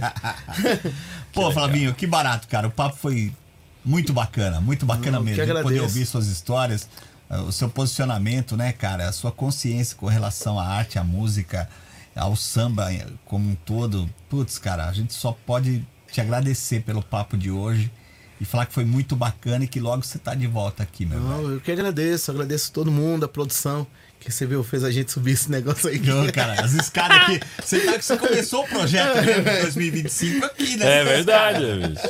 Caraca! Três andares. Né? não, vai ficar só pra não, já cheguei aqui todo. E com a máscara ainda, coitado. Eu vi o Flavinho suado, falei, mas nem começou a entrevista, o papo, Ó, o cara tá suado. corta aqui um pouquinho, por favor. Fala aí, aí, O como- Flavinho era tava, assim, ele tava com a máscara, uma máscara preta dele. Ele era assim, no comecinho tava normal, assim. Segundo andar. Terceiro andar, tava assim, ó. Não, e pior que era assim, ó. A fungada ele já. Ele trava quase assim. Caraca. Mas eu queria agradecer demais a todo mundo, a toda a produção. É, Eu sou apenas um tijolinho nessa construção. Sou um dos representantes do samba de, um, de um- uma legião no país inteiro. Eu estou muito feliz do samba ter esse espaço aqui, como falei para vocês. É, feliz demais de poder estar contando um pouco da minha história. É, isso é super importante para que a gente é, seja formação em outras pessoas. Então eu acho que a gente não deve esconder mesmo. Claro que É, não. Não falei aqui só das, das vitórias, falei das porradas. Super, que é legal, e, né? E essas porradas aí são, são as porradas que me, me movem até hoje. Então eu queria agradecer todo mundo que me segue. Tem um trabalho novo lá no, aqui no, no YouTube, para que todo mundo siga aí, chamado Referências do Grupo Raça Fundo de Quintal. Nas plataformas digitais tem um trabalho também, um EP chamado Tempero da Dona Ceci. É, a gente começou a falar do Tempero da Dona Ceci, cara, e eu só não concluí, mas eu queria falar agora do, da importância da música que a gente fala de tempero, da culinária da minha tia, mas eu quis fazer essa música para ela porque a gente começou a contar a história dela, né, da Sim, importância sim. e tal. Ajudar Mas eu você. fiz essa música para homenagear minha tia e sair de, um- de uma, uma problemática que existe no país, de homenagear quando as pessoas se vão. Então, eu lembro que eu fui de férias em Recife e ela tava na, na cozinha, né? Vem aqui almoçar comigo e tal. Eu falei, tia, me dá um papel e caneta e tal. E aí eu comecei a escrever para ela essa Ah, música. olha. Legal, Enquanto cara. ela tava cozinhando. Ó, E aí quando, é, quando acabou, tem até um vídeo que deu uma viralizada um tempo na, no, no Facebook. É, eu chamei ela pra ouvir a primeira vez, né, e tal. E aí chegou uma outra tia, e meu filho Vitor tava lá, e a gente começou a, a cantar, cantar o samba ali. Então, fala do tempero dela, fala do axé, do, da ancestralidade. Mas o mais importante é da importância dela na, na minha vida mesmo. Hoje. Então eu quis fazer essa homenagem enquanto vi- em, em vida, né? Imagina a Ah, emoção que dela, cara. Ah, cara, minha TCC ela é fantástica. Ela, ela só vi, sigo hoje por conta dela. Que legal, cara. Da, das, da história que eu contei pra vocês, Sim. aquilo foi super Que fundamental pra que eu viesse aqui e as porradas que eu tomasse falasse, ah, fichinha. Que lá atrás eu tomei porrada e minha tia falou pra ir em frente. É. Então, a cada conquista, a cada entrevista, inclusive ela tá assistindo agora. Aí, tia. Beijo. sei. Nossa, Ceci, beijão, viu? Já chamei todo mundo pra provar o tempero da dona Ceci. né? Queria também agradecer ao meu produtor aqui, Sidney Chari, tá comigo sempre. Agradecer a minha banda, a todo mundo que, que tá, tá junto, caminhando junto. O Santi, o Matheus, o Daniel, o Anderson do Carmo, o Devinho, todo mundo tá, tá junto em um projeto muito massa que, que tô realmente com fogo nos olhos pra passar a pandemia a gente poder Que trabalhar. legal, né? A gente tá organizando mesmo a empresa é, de uma forma que eu nunca cuidei. Eu sempre quis colocar outros projetos na frente e eu resolvi na pandemia que eu precisava cuidar mais do Flavinho e é isso que eu tô, tô- tô fazendo. Então eu queria agradecer a todo mundo que está comigo nesse projeto, minha esposa, meus filhos, minha mãe, e agradecer todo mundo que, que, que acredita e sabe que a gente vai, vai em frente por conta de tudo que a gente contou aqui. E mais uma vez agradecer o, o pelo convite. Se liga com o Padre Giba, pra você eu vou falar. Sou Flavinho Batucada e agora eu tô no Blá. Se tá de amarelo, tô de preto norte e sul. Eu olhei aqui em volta, ninguém tá vestindo azul. Olha, meu compadre Sidney, eu falo e não minto. Tu vai ver o meu projeto quando chegar 2025. pra você, meu compadre, não me canso de falar. Agradeço a todo mundo, esse é o Blá Pode. Parabéns. Sabe quem é bom assim também? Esse rapazinho aqui, É? Luciano. Ah, vai, Luciano. Não, vai. Fala, Joga um aí. Ele é bom, vai. Olha Vai, tô decidido. Te presenteei com boné, esse boné é do coletivo. Eu tô usando esse boné, esse boné é do bom. Mas quem é bom mesmo é esse cara que é um grande cantor. Flavinho tá aqui comigo e eu não tô com nada. Quem é bom de verdade, meu velho, é o Flavinho Batucada. Batucada. Olha só, você tá aí. Presta muita atenção. Quem tem amigo não sofre esse cara, não é moleza, não. Tá falando que o Flavinho é bom, mas eu sou até normal. O bom mesmo é o Giba, esse é fenomenal. Ei, Vai, Giba, manda se fosse verdade, eu não estaria aqui. Eu estaria. Vai rimando, meu amigo. Eu sou ruim na rio, não vou fazer. Eu só posso dizer o seguinte: que você pensa que você tá olhando pro espelho, porque é Pra fenomenal. Só vocês, finalizar a vai. rima e um verso bem legal, dá um clique, escreve aí. Se inscreve nesse canal. O canal que a gente tá aqui é do sul até o agreste. O canal que é bom, tô falando, é o Blá Podcast. Beleza, gente? Valeu, Flavinho gente, obrigado, tamo junto. Valeu. Valeu, Flavinho. Que, que, barato, que barato, Foi cara. bom, que né? papo bacana. Foi legal Foi pra legal. cacete. Foi muito bom, muito legal. A galera do Parabéns. samba vai gostar, a galera em geral vai curtir, que é uma puta história, um puta talento aqui com a gente. E tem um monte de história, viu, Lu? Pra, Tem- ele, é, pra contar. Por isso que vai ter ter que voltar tempo, ainda. vai ter que Ah, ter muita segundo história. tempo. Ah, vambora, tamo pra gente junto. fazer o complemento aqui, cara. Quinta-feira, Gibão. Quinta-feira, veio. Quinta-feira. É, que hora vai ser? 17, acho que 17, horas. é. Talvez 17 horas. 16 e 30, 17 mesmo. Ele né? que, que veio a semana passada, a gente teve problema técnico, não deu pra fazer.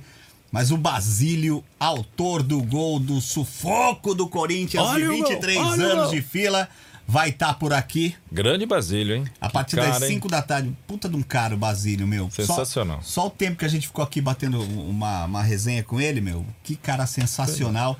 Volta aqui com a gente, então. Quinta-feira tem Basílio. Você, corintiano, vai se emocionar com a gente aqui. Quinta-feira, 5 da tarde, no Blá Podcast. Exato. Você não pode perder, meu. Vê se assiste, meu. Vai ser 5 da tarde, viu? Isso, assista, É. meu. Fechamos então, Giba? Fechamos em nome da GCRF. Rede Up de Comunicação, Flavinho. Aí, ó. Também a loja virtual Planeta Vegas. Cosméticos veganos, naturais. Opa, sensacionais, qualidade É. acima da média. Bom viu, cara? demais. Bem legal. A loja criativa Banana Original, que faz Opa. estampas de camisetas, bonés, coisa e tal. Olha o bonézão, que Aí, chique ó. aqui. Aí, viu? ó, aí, Não tá é, vendo? mas é um belo de um boné esse É um aqui. exemplo. E a nossa grande companheira, Bamberg. Bamberg. Cerveja premiadíssima no exterior, na Alemanha. Terra da cerveja premiando a Bamberg. Sensacional o trabalho da Bamberg. A gente adora realmente. Essa aqui a gente toma mesmo de verdade, viu? Não é chaveco, Acho que não. o pessoal percebeu, viu? É. Fechou então, galera. Muito obrigado. Segue aí, curte, se inscreve, né, Ricardo? Se inscreve no nosso canal, ativa o sininho pra. Assim que tem live já tá sabendo. Exatamente. Pode se inscrever e curtir o vídeo também. Isso, e segue também o Flavinho, né, Flavinho? Flavinho Arroba Batucado. Flavinho Batucada Oficial no YouTube, nas outras redes, arroba Flavinho Batucada. E vamos que vamos, né, meu compadre? Vamos que vamos, Se Flavinho. inscreve no trazer- canal, ativa o sininho e vamos que vamos. E vai trazer mais sambista pra nós aqui. Ah, breve, vambora, vambora. Aqui, a casa do samba é aqui. Ah, ó, Casa do Samba. Pra finalizar a rima, isso aqui é Terra Bamba. Esse é o pra podcast. Ah. Essa é a Casa do Samba. Valeu, Valeu, gente. Beijo, Beijo, tchau. até até. mais. Muito obrigado por acompanhar o Blá Podcast. Se tiver sugestões ou críticas, é só acessar nossas redes sociais. Arroba Blá Podcast.